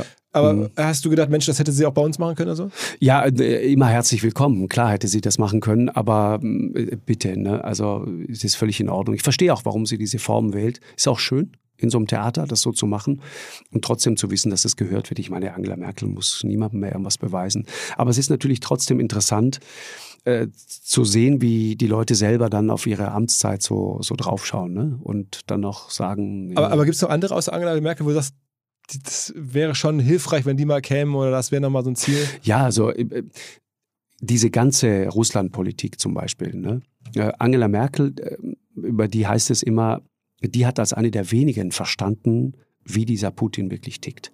Und es hat das mit ihrer DDR-Vergangenheit zu tun. Äh, Sie hat das, glaube ich, auch mal beschrieben in Bezug auf, auf äh, die chinesische kommunistische Partei und sagte, ich, ich, ich sitze dem gegenüber und ich weiß ganz genau, was der denkt. Ich weiß genau, wie der ist, weil das ist dieses, ne, diese, diese, diese, diese alten Kader, die weiß genau, wie das funktioniert. Und ich glaube, die hat sich auch bei Putin nie eine Illusion darüber gemacht, wie der wirklich ist. Aber wenn das so ist, dann muss man ehrlich gesagt erst recht fragen, warum dann Dieses diese Abhängigkeit? Äh, Ja, warum? Und ich glaube, da haben wir, da haben wir, hätte mal was aufzuarbeiten, ja. Also das heißt, Merkel wäre schon noch äh, Total, ja, Person- spannend. dich, ja. Und noch, noch andere Wildcard. Personen, also irgendwelche anderen Wildcards? So, Ja, ich, äh, an Gerd Schröder hätte ich ähnliche Fragen, Mhm. zum Beispiel, ja, Mhm. genau. internationale Politiker oder andere Politiker, die dich irgendwie, oder auch überraschende Personen aus der Nische, die man nicht so im Blick hat? Mm. Ich, wenn ich jetzt anfangen würde, wirklich mal ein bisschen nachzu... Ich beneide dich um dein Gespräch mit Uli Hoeneß übrigens, sehr empfehlenswert. ja, super. Vielen Dank, ja. Äh, wirklich, ja, Uli Hoeneß. der liefert auch immer ab, ne? Ja, mit Uli ab. Hoeneß würde ich mich wahnsinnig gerne mal unterhalten. Das wird er doch bestimmt machen, wenn du ihn ansprichst. Wir haben es immer wieder versucht, hat aber nicht funktioniert. Ich, äh, aber irgendwann wird es gehen. Vielleicht kannst du mal ein gutes Wort für mich Äh, einlegen. das versuche ich gerne. Ja, Also das heißt, ihr habt ihn in die Show eingeladen? ja, oder? ja, genau. War er- aber auch die schwierige Zeit und so weiter und dann will man sich auch nicht so exponieren. Aber ich, ähm, Uli Hoeneß, ja, Mir geht es ja mittlerweile so, dass ich total. Äh, guck mal, jetzt ruft hier gerade. Uli Hoeneß an. Äh, Nee. Oh, oh, kenne ich auch gut. Ja, kenne ich auch gut. Aber, äh, Auch, auch ein Mann mit einer wahnsinnig interessanten also Geschichte. Ich, ne? ich, ich kann das hier, es ruft mich tatsächlich gerade auf dem Handy Thomas Middelhoff Ja. an. Ich wundere mich. Ja. Also, ähm, wir müssen den Thomas mal zurückrufen. Ähm, während Ich meine, ist das, ist das eine Geschichte? Absolut. Äh, Thomas Middelhoff, mit dem hatte ich ja das erste Interview nach seinem Äh, Gefängnisaufenthalt. der war häufiger bei dir in der Show. Ja, und da merkst du halt auch, ne, was der so zu sagen hat. Kennst du dieses berühmte Foto? Thomas Middelhoff? Klar, das, erzählt der Thomas auch gerne. Also, ja, genau, erzählt er gerne, aber das ist ja wirklich ein Irre.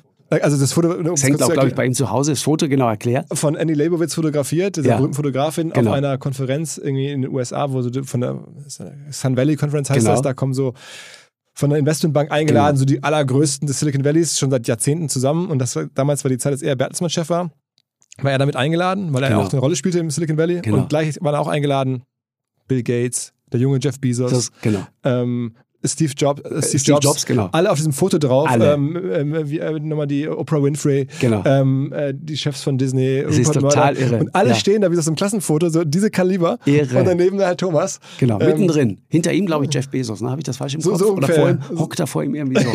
Total und, irre. Und es sitzt noch, ich glaube, der, der Typ von Yahoo oder so, sitzt auf so einem weißen Schimmel im Hintergrund. Da gibt so ein weißes Pferd. Ja, ja, ja, Äh. ja. Das, kann- das habe ich jetzt gar nicht so präsent, aber dieses Foto ist halt beeindruckend. Ne? Das sind einfach die größten Tech-Chefs, die es auf diesem Planeten gibt. Ja, die Und sind, das damals schon, alle, ja. äh, ne, Steve Jobs auch noch Und es ist hochinteressant, ähm, äh, Thomas Middelhoff dabei zuzuhören, wie er erzählt, wie der junge Jeff Bezos in Gütersloh anreist, äh, um Bertelsmann äh, davon zu überzeugen, doch Anteile an Amazon zu kaufen, weil er dringend Investoren und Geld braucht. Ja, äh, und Ich- Thomas hätte es ja machen wollen, sagt er. Ja, also, genau. also ich denke, das stimmt, weil er erzählt Ja. es glaubwürdig. Ja. Und warum soll man, ne, das, das dann das Hier AOL. AOL er äh, gemacht, ne? äh, genau, äh, wie heißt das, Steve Chase, ne? Ja, ja, ja. Glaub ich, Das- ne? Jay, äh, ja. glaube ich. Ich glaube, Steve, genau, ich glaube auch. Ich ja. Der, der war da ja auch, spielt auch eine wichtige Rolle. Ja, google mal. es, ist, es ist ein enger Freund von ihm, hat er mir äh, Ja, ja, genau, genau. Und, und dann erzählt er, wie, wie, wie Jeff Bezos von Amazon, damals, äh, der hat noch zu der Zeit seine Pakete selber verpackt, zusammen mit Steve seiner Chase. Steve Chase, ne? Also, du bist also doch in der Ja, Digital-Business-Szene bisschen, drin. bisschen, bisschen, bisschen. Äh, und äh, wie, wie Jeff Bezos, der zu der Zeit wirklich seine Bücher noch selber verpackt hat, mit seiner Frau zusammen. Äh, das war ja ein Buchverein eigentlich, ne? Und deswegen dachten die halt, also Amazon dachte, äh, Buchclub, Bertelsmann und so, das passt doch irgendwie gut zusammen. Da können wir jetzt mal die, die nächste Stufe erreichen. Und total irre. Und dann erzählt er, wie der da anreist mit, mit so einem Rucksack und mit so einer schlechten Jeans und so einem weißen T-Shirt, so, so, äh, wie die halt so sind. Und dann trifft er auf diese ganzen äh, Manager in Nadelstreifen und so weiter. Und die sagen, nee, also, nee, wir sind nicht interessiert. Das ist wirklich, und die hätten richtig Anteile kaufen Es, können. es, es gibt ja eine, eine parallele Geschichte. Also, Ja. ne, Bertelsmann Hm. äh, nimmt keine Anteile an Amazon. Es gibt eine Geschichte, ähm, dass auch Google? Burda hatte. Google ähm, auch, Google auch, glaube ich. Es gab auch die Möglichkeit, bei Google mal zu investieren. Für Bertelsmann? Für Bertelsmann, ja. Haben die auch abgelehnt. Also ich kenne ich kenn die, die, die Burda-Geschichte, äh, Entschuldigung, die, Entschuldigung, die Holzbrink-Geschichte, wo Mhm. Holzbrink hat doch StudiVZ gekauft. Mhm. Damals das so. Genau. Und dann ähm, hatte sich wohl Facebook, der Legende nach, ich war nicht dabei, äh, hatte sich Facebook bei Holzbrink gemeldet und angeboten, sozusagen für StudiVZ oder für das gemeinsame Deutschlandgeschäft, irgendwie hätten sie, glaube ich, äh, bis zu 10% von Facebook bekommen. Äh, damals. Ne? Und hätte, hätten sie nur StudiVZ einbringen müssen. Das wäre natürlich heute, ich glaube, Facebook ist 600 Milliarden wert, es wären 60 Milliarden. Das wäre halt so, so äh, für Holzbringer. Ähm, hätten sie diesen Trade damals gemacht, haben sie gesagt, nee, wir machen das lieber alleine und wir glauben mal hier, wir gewinnen hier in Deutschland ja, denk, denk mal, ich meine, Daimler hat die Anteile an Tesla verkauft. Auch so, ja. ja, ja. Für, ich glaube, kleines Also, Geld. äh, Also Wirtschaft ist schon spannend. Machst denn du, äh, sagen wir mal, viel Geldanlage? Also, meine, du verdienst ja auch Aktien, Geld. Aktien. Aktien. Also, das heißt, du bist selber auch, Aktien, Aktien immer. Auch, auch direkt in Firmen rein oder in ja, Fonds rein? ja, ja. Kannst du sagen, was also, Ich kaufe Dinge, die ich wirklich mag, zu einem Preis, den ich wirklich mag. ja. sag, sag, mal, sag, mal, so eine Firma, die du jetzt vielleicht noch nicht mehr hast, aber die du mal lange gehalten hast. La, äh, immer die, die Klassiker. Apple, Facebook, Google, äh, Alphabet, ja klar, Meta und so, klar. Also hast du auch über die letzten Jahre dann auch Immer. dann Immer dabei. gut, sehr gut gewachsen. Immer dabei. Wirklich? Immer dabei. Ja, Und dann das, das guckst du dir selber an, denkst dir, okay, an die glaube ich jetzt, da gehe ich jetzt ja rein. aber äh, äh, nochmal. Dinge, die ich wirklich mag, zu einem Preis, den ich mag, und dann lasse ich es einfach liegen. Aber, Ich gucke da nicht jeden Tag hin, gar nicht. aber sag mal, es ist ja bei dieser Gleichung, wenn du es jetzt so sagst, von, von, von Buffett, natürlich, das, eine Firma, die man mag, Mhm. ist ja leicht zu sagen, was mag man. Aber den Preis auch wirklich mögen Mhm. zu können oder zu verstehen, Mhm, klar. das ist ja die große Kunst. Nein, ich ne? weiß, ja, genau. Und deswegen, also wenn du sagst, ich kaufe Facebook zu einem Preis, den ich mag, das unterstellt dir, dass man auch wirklich versteht, was für eine Bewertung ist da jetzt gerade Ja, fair, was ist genau, günstig, was ist teuer. Genau, genau. Deswegen bin ich auch immer wahnsinnig, also bitte jetzt hier nicht falsch verstehen, ne? ich, ich gebe absolut öffentlich keine Anlagetipps, Ja, ja, logisch, ja. weil ähm, am Ende ist es, ist es natürlich immer ein Risiko und wie äh, ein befreundeter Banker äh, mir immer sagt, Schluss ist erst bei Null. ne? Also wenn, wenn's, Wirecard, ja, so, wenn es nicht läuft, dann läuft's nicht. Und, und dann hast du auch ganz schnell Pech. Deswegen sage ich auch nie, pass auf, mach dieses oder jenes. Aber es gibt so interessante Dinge und da glaube ich, bräuchten wir, aber es ist, passiert ja gerade, ne? Die, die jungen Leute sind ja jetzt, die entdecken ja die Aktie wieder. Müssen sie ja. Genau, und es ist so schade, dass eigentlich durch diese ganze Dotcom-Blase damals, die, die, die ne, in den Nullerjahren, ist da ja äh, unfassbar viel unter die Räder gekommen. Da haben wir es auch in jede Richtung übertrieben. Ich weiß noch, da liefen Leute auf den Fluren von RTL rum und zwischen einem Schnitt und dem nächsten raunten sich Menschen irgendwelche kryptischen Namen zu und sagten, hey, mal, das musst du übrigens kaufen, um dann weiter, macht einen Beitrag und dann wieder raus in der nächsten Kaffeepause wieder. Du, und das übrigens auch. Das waren Firmen, die hatten teilweise eine Garage und teilweise noch nicht mal das.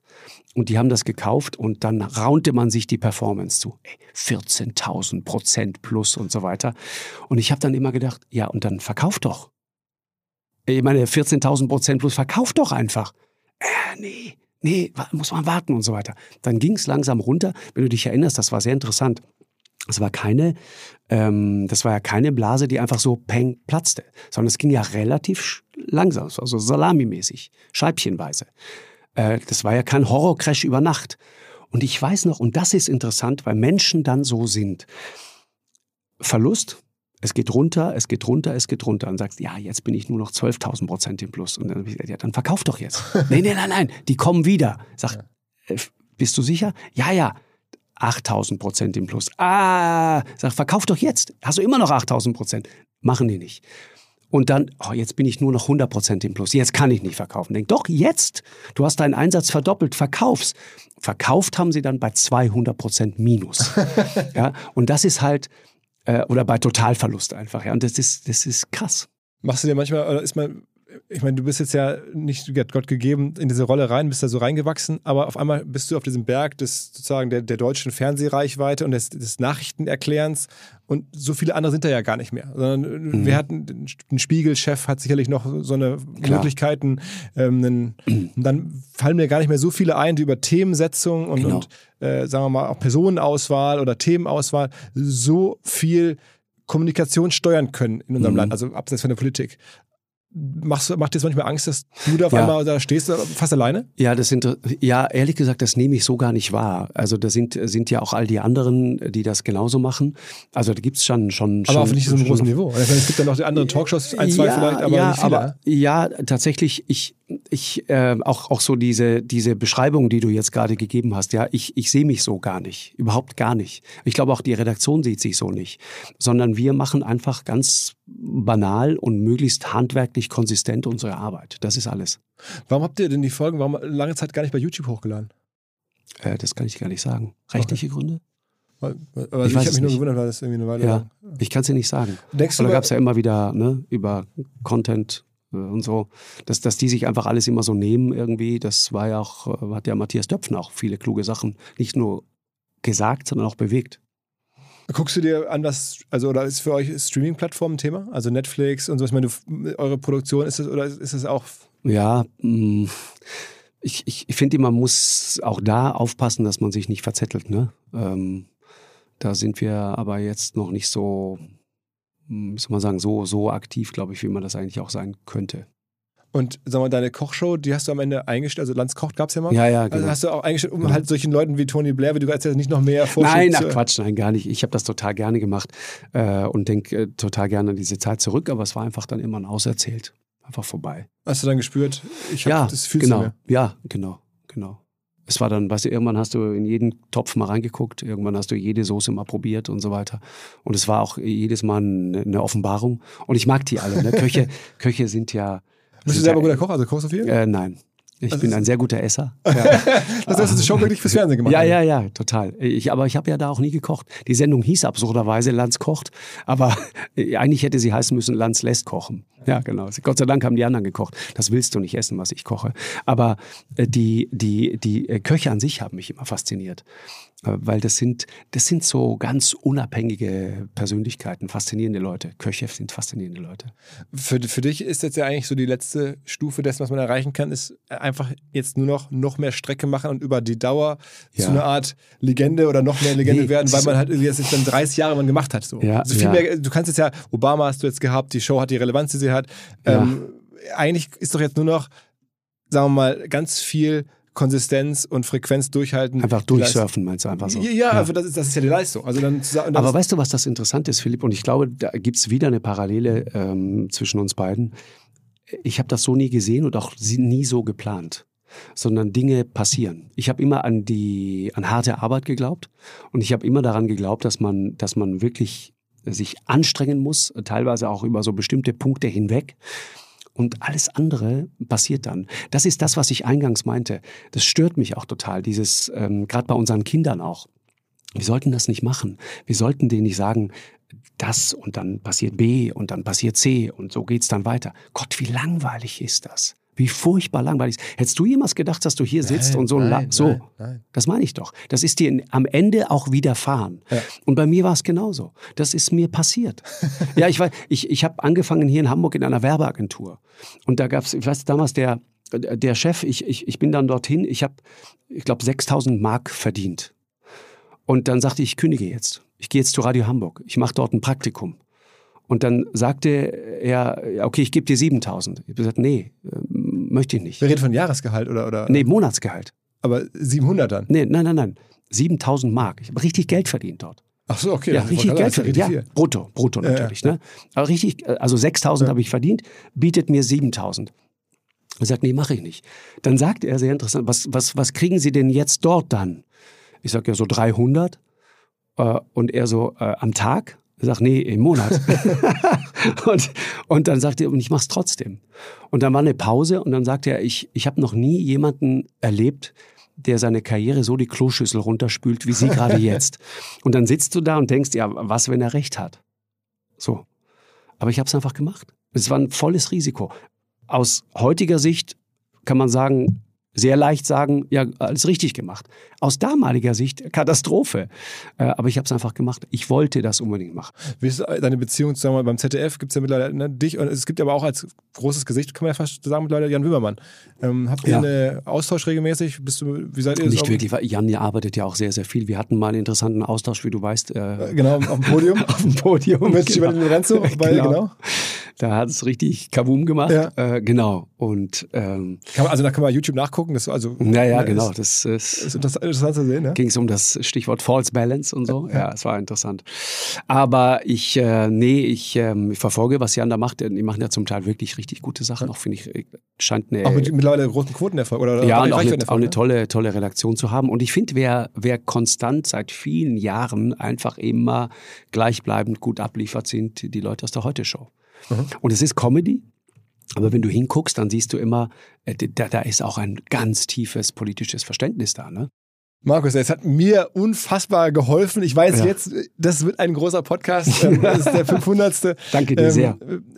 Also vielen, vielen Dank, dass du rumgekommen bist. Hat Spaß gemacht. Äh, dass du jetzt irgendwie hier sehr. in diesem warmen Studio mittlerweile, es ist wirklich, es ist hier die Lampen an, ähm, dass du es gemacht hast. Äh, also ich sag mal so, wenn der Klimawandel voranschreitet, wir haben heute definitiv dazu beigetragen. trainiert haben wir trainiert. Also für einen Grad Erderwärmung sind wir heute hier zuständig. Ja, mit den Kameras Unfassbar. Dann, äh, hier einfach mit dieser Hitze hier drin. Wenn du jetzt aufmachst, dann rauscht die Temperatur nach oben. Ja, Mann, ey. lass uns versuchen, ja. das irgendwie abzuwenden. Wirklich, ja, äh, wirklich, ja. Also. Das, das, das ist wirklich, ich sage dir, das ist das größte Ding, mit dem wir zu tun haben. Ist so, ne? Also ich, absolut, ja. Das ist das große Ding. Und das müssen wir in den Griff kriegen. Und da merkst du auch den Frust der jungen Leute, die haben einen Hals auf uns Boomer. Die, wir gehen denen auf den Keks, weil die sagen, wir haben es versemmelt.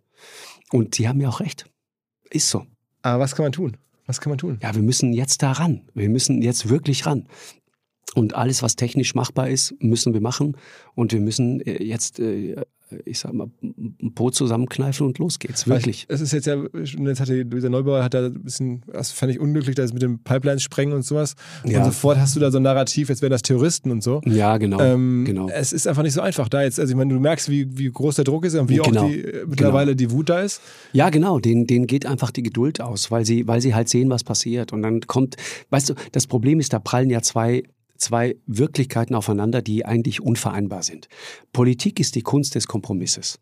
Und ein Politiker stellt sich hin und sagt, guck mal, wir haben doch das gemacht, aber das war halt mit der FDP oder mit wem auch immer nicht zu machen. Und die FDP stellt sich hin und sagt, haben wir doch, aber die Grünen, die spielen da einfach nicht mit. So, ne? Aber die müssen miteinander klarkommen. Die sind gewählt, das haben wir übrigens gemacht, wir haben die gewählt und die versuchen das irgendwie zu machen. So. Und dann kommt aber so eine Wirklichkeit, die ist einfach eins oder null. Klimaveränderung ist eins oder null. Das ist schwarz oder weiß. Es, am Ende ist es einfach eine ganz schlichte, harte moralische Frage. Es ist gut oder böse. Das ist, das ist die Entscheidung, die du treffen musst. Bist du für gut oder bist du für böse? So hart muss man sagen. Äh, und, und das funktioniert nicht. Kompromiss, ein bisschen, aber nicht zu viel, gegen etwas, was keine Entscheidung, die ein bisschen ist, erlaubt. Aber wir müssen in den nächsten fünf bis zehn Jahren Millionen von Menschen erklären. Ja, ich weiß. Das Problem genau. ist ja, dass es viele sehen, aber genau. natürlich Millionen sagen, aber deswegen soll ich nicht mehr nach Mallorca fliegen mhm. dürfen, deswegen soll ich kein Fleisch essen mehr dürfen. Genau. Das ist ja, das zu erklären, ist, ich, ist ja, ich bin, da nicht so, ich bin da nicht so pessimistisch, äh, Philipp. Ich, ich sehe viele, viele junge Leute, äh, hör dich mal um, wie viele von denen Vegetarier sind zum Beispiel. Mhm. Oder ganz bewusst Fleisch essen. Also diese ganze Nackensteak-Debatte, die geht mir tierisch auf den Keks. Ich denke, bitte, darum geht's doch echt nicht mehr. Äh, natürlich dürfen Leute ihr Fleisch essen, aber wir werden in Zukunft sowieso Fleisch anders äh, irgendwann herstellen. Wir werden es künstlich züchten. Es werden auch keine Tiere mehr dafür sterben müssen. Es ist dann irgendwann, Gott sei Dank, alles vorbei. Massentierhaltung wird es wahrscheinlich irgendwann auch nicht mehr geben. Äh, und, und dann wird das auch CO2-neutral funktionieren und so weiter. Aber die, die, die große Thematik ist, weißt du, noch reden wir darüber und müssen Leute überzeugen. Der Punkt ist, wir kommen immer öfter in Situationen, wo wir es wirklich spüren. Ja. Es gibt Weltgegenden in Pakistan zum Beispiel, äh, da kühlt es nachts nicht mehr unter 40 Grad ab. Wir hatten es jetzt in Indien, wenn es nachts nicht mehr unter 40 Grad abkühlt, aber die Temperatur äh, in, in Teilen des Nahen Ostens zum Beispiel war in den letzten Jahren viel im, im, im Nahen Osten unterwegs, wirklich viel. Äh, das ist krass. Das, das wird im Sommer bald unbewohnbar sein. Im Sommer. Es wird unbewohnbar sein. Da kannst du nicht mehr sein. Wenn du dann irgendwann eine Luftfeuchtigkeit hast, die dann auch noch nachzieht, dann, dann ist das physiologisch für uns Menschen lebensgefährlich. Dann können wir dort nicht mehr sein. Was aber zum Beispiel interessant ist, ist wiederum, wenn du nach Israel guckst, Wasser. Wasser ist das Thema, auch Kriegsgrund, ja, im Nahen Osten. Aber die Israelis haben das so gut aufgestellt mit extrem cleverer Bewässerung, diese Tröpfchenbewässerung und so weiter, aber auch mit Wassergewinnung, dass die mittlerweile Wasser verkaufen.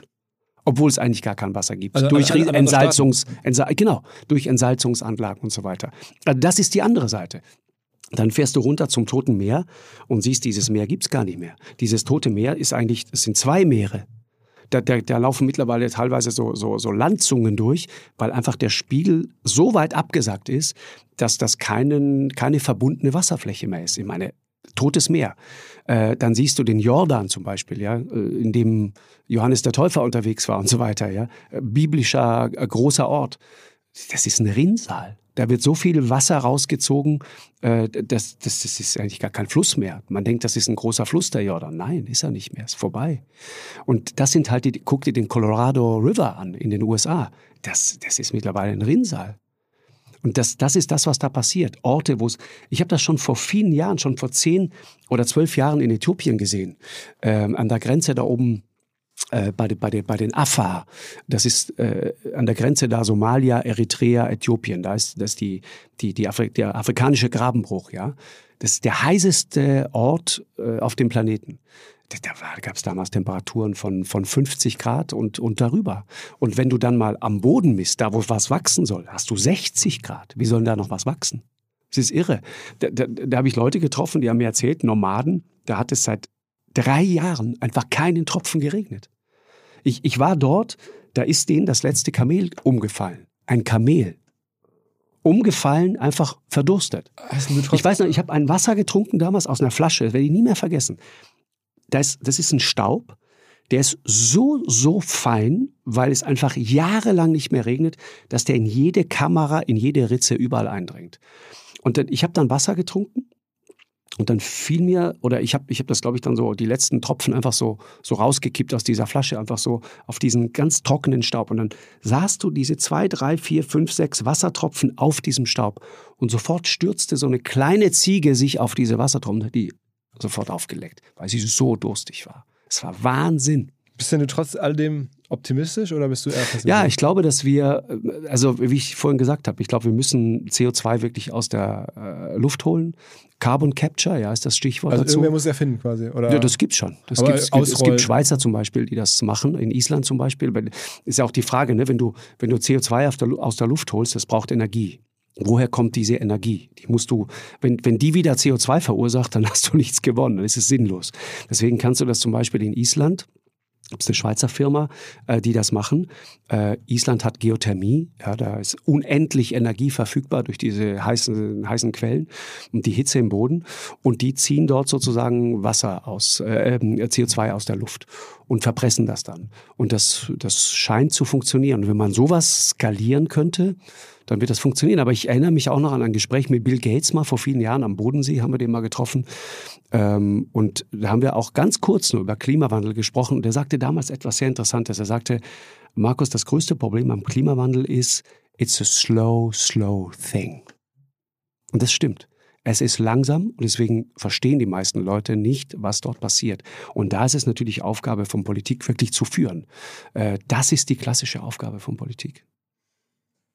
Entschuldigung. Ja, nein, also ich äh, Nur es ist, äh, liegt mir auch am Herzen. Ich ja. finde es, ich kann, also mir geht es mittlerweile so, wenn es vollkommen ahnungslos. Ich bin ja auch Laie. Ich gucke mir das an mhm. und versuche es ein bisschen zu verstehen. Aber ja. dann gibt es so Tage wie heute, wo es in Hamburg 30 Grad genau. sind, Ende Juni. Genau. Und ich kann es eigentlich nicht genießen, weil ich denke, ist das überhaupt noch normal? Ist das jetzt richtig? Ist das nur ein Vorbote? Das ist doch eigentlich problematisch. Ja, ähm, das, das, genau das sollten wir uns nicht nehmen lassen. Ich finde, ich finde, wenn jetzt mal schönes Wetter ist in Hamburg, dann darf man das auch mal genießen, finde ich. Tatsächlich. Okay, dann Weißt machen wir jetzt. Wirklich. Das meine ich. Wir müssen schon auch aufpassen, dass die Leichtigkeit nicht komplett flöten geht. Und wenn wir alles immer so hochideologisch und moralisch aufladen, dann wird es immer, dann wird's immer schwerer. Ja, ja. Also deswegen jetzt an Strand. An Strand. Markus, vielen Dank, dass du da Danke dir. Alles Hat Spaß klar. gemacht, Philipp. Danke. Ciao, ciao. Ciao, ciao, ciao. Wahrscheinlich gerade in diesen Tagen ein sehr sinnvoller Hinweis. Und zwar, die Liquidität ist das Allerwichtigste für das Überleben einer Firma, gerade einer jungen Firma, in schwierigen Zeiten immer darauf zu achten, wie liquide bin ich, wie zahlungsfähig bin ich als Unternehmen. Und das kann zum Teil natürlich sehr zeitaufwendig und nervenaufreibend sein, gerade wenn man dann da mit Excel sitzt und nicht so genau weiß, sind die Zahlen richtig, wo kommen die Zahlen her, geht das alles genau auf. Und genau dafür gibt es jetzt ein neues Angebot namens Tidely. T-I-D-E-L-Y. Tidely liefert euch einen Echtzeitüberblick über die Liquidität eures Unternehmens. Man kann seine Finanzen entsprechend effizient planen und steuern. Und sowas spart natürlich am Ende easy mehrere Stunden pro Woche. Tidely gibt an, es dauere fünf Minuten, das System einzurichten und dann kann man beginnen, Geschäftskonten, Buchhaltungssysteme direkt zu verknüpfen. Über 600 kleinere, mittlere Firmen, Startups vertrauen bereits auf Tidely. Man kann sich jetzt unkompliziert kostenlos eine Produkttour einfach mal anschauen und bekommt einen 10% Rabatt als Hörer dieses Podcasts. Also Liquidität steuern über Tidely unter tidely.com slash omr. Den Rabatt gibt es direkt, wenn ihr die Webseite über den Link betretet.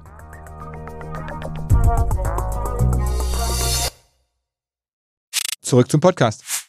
Dieser Podcast wird produziert von Podstars bei OMR.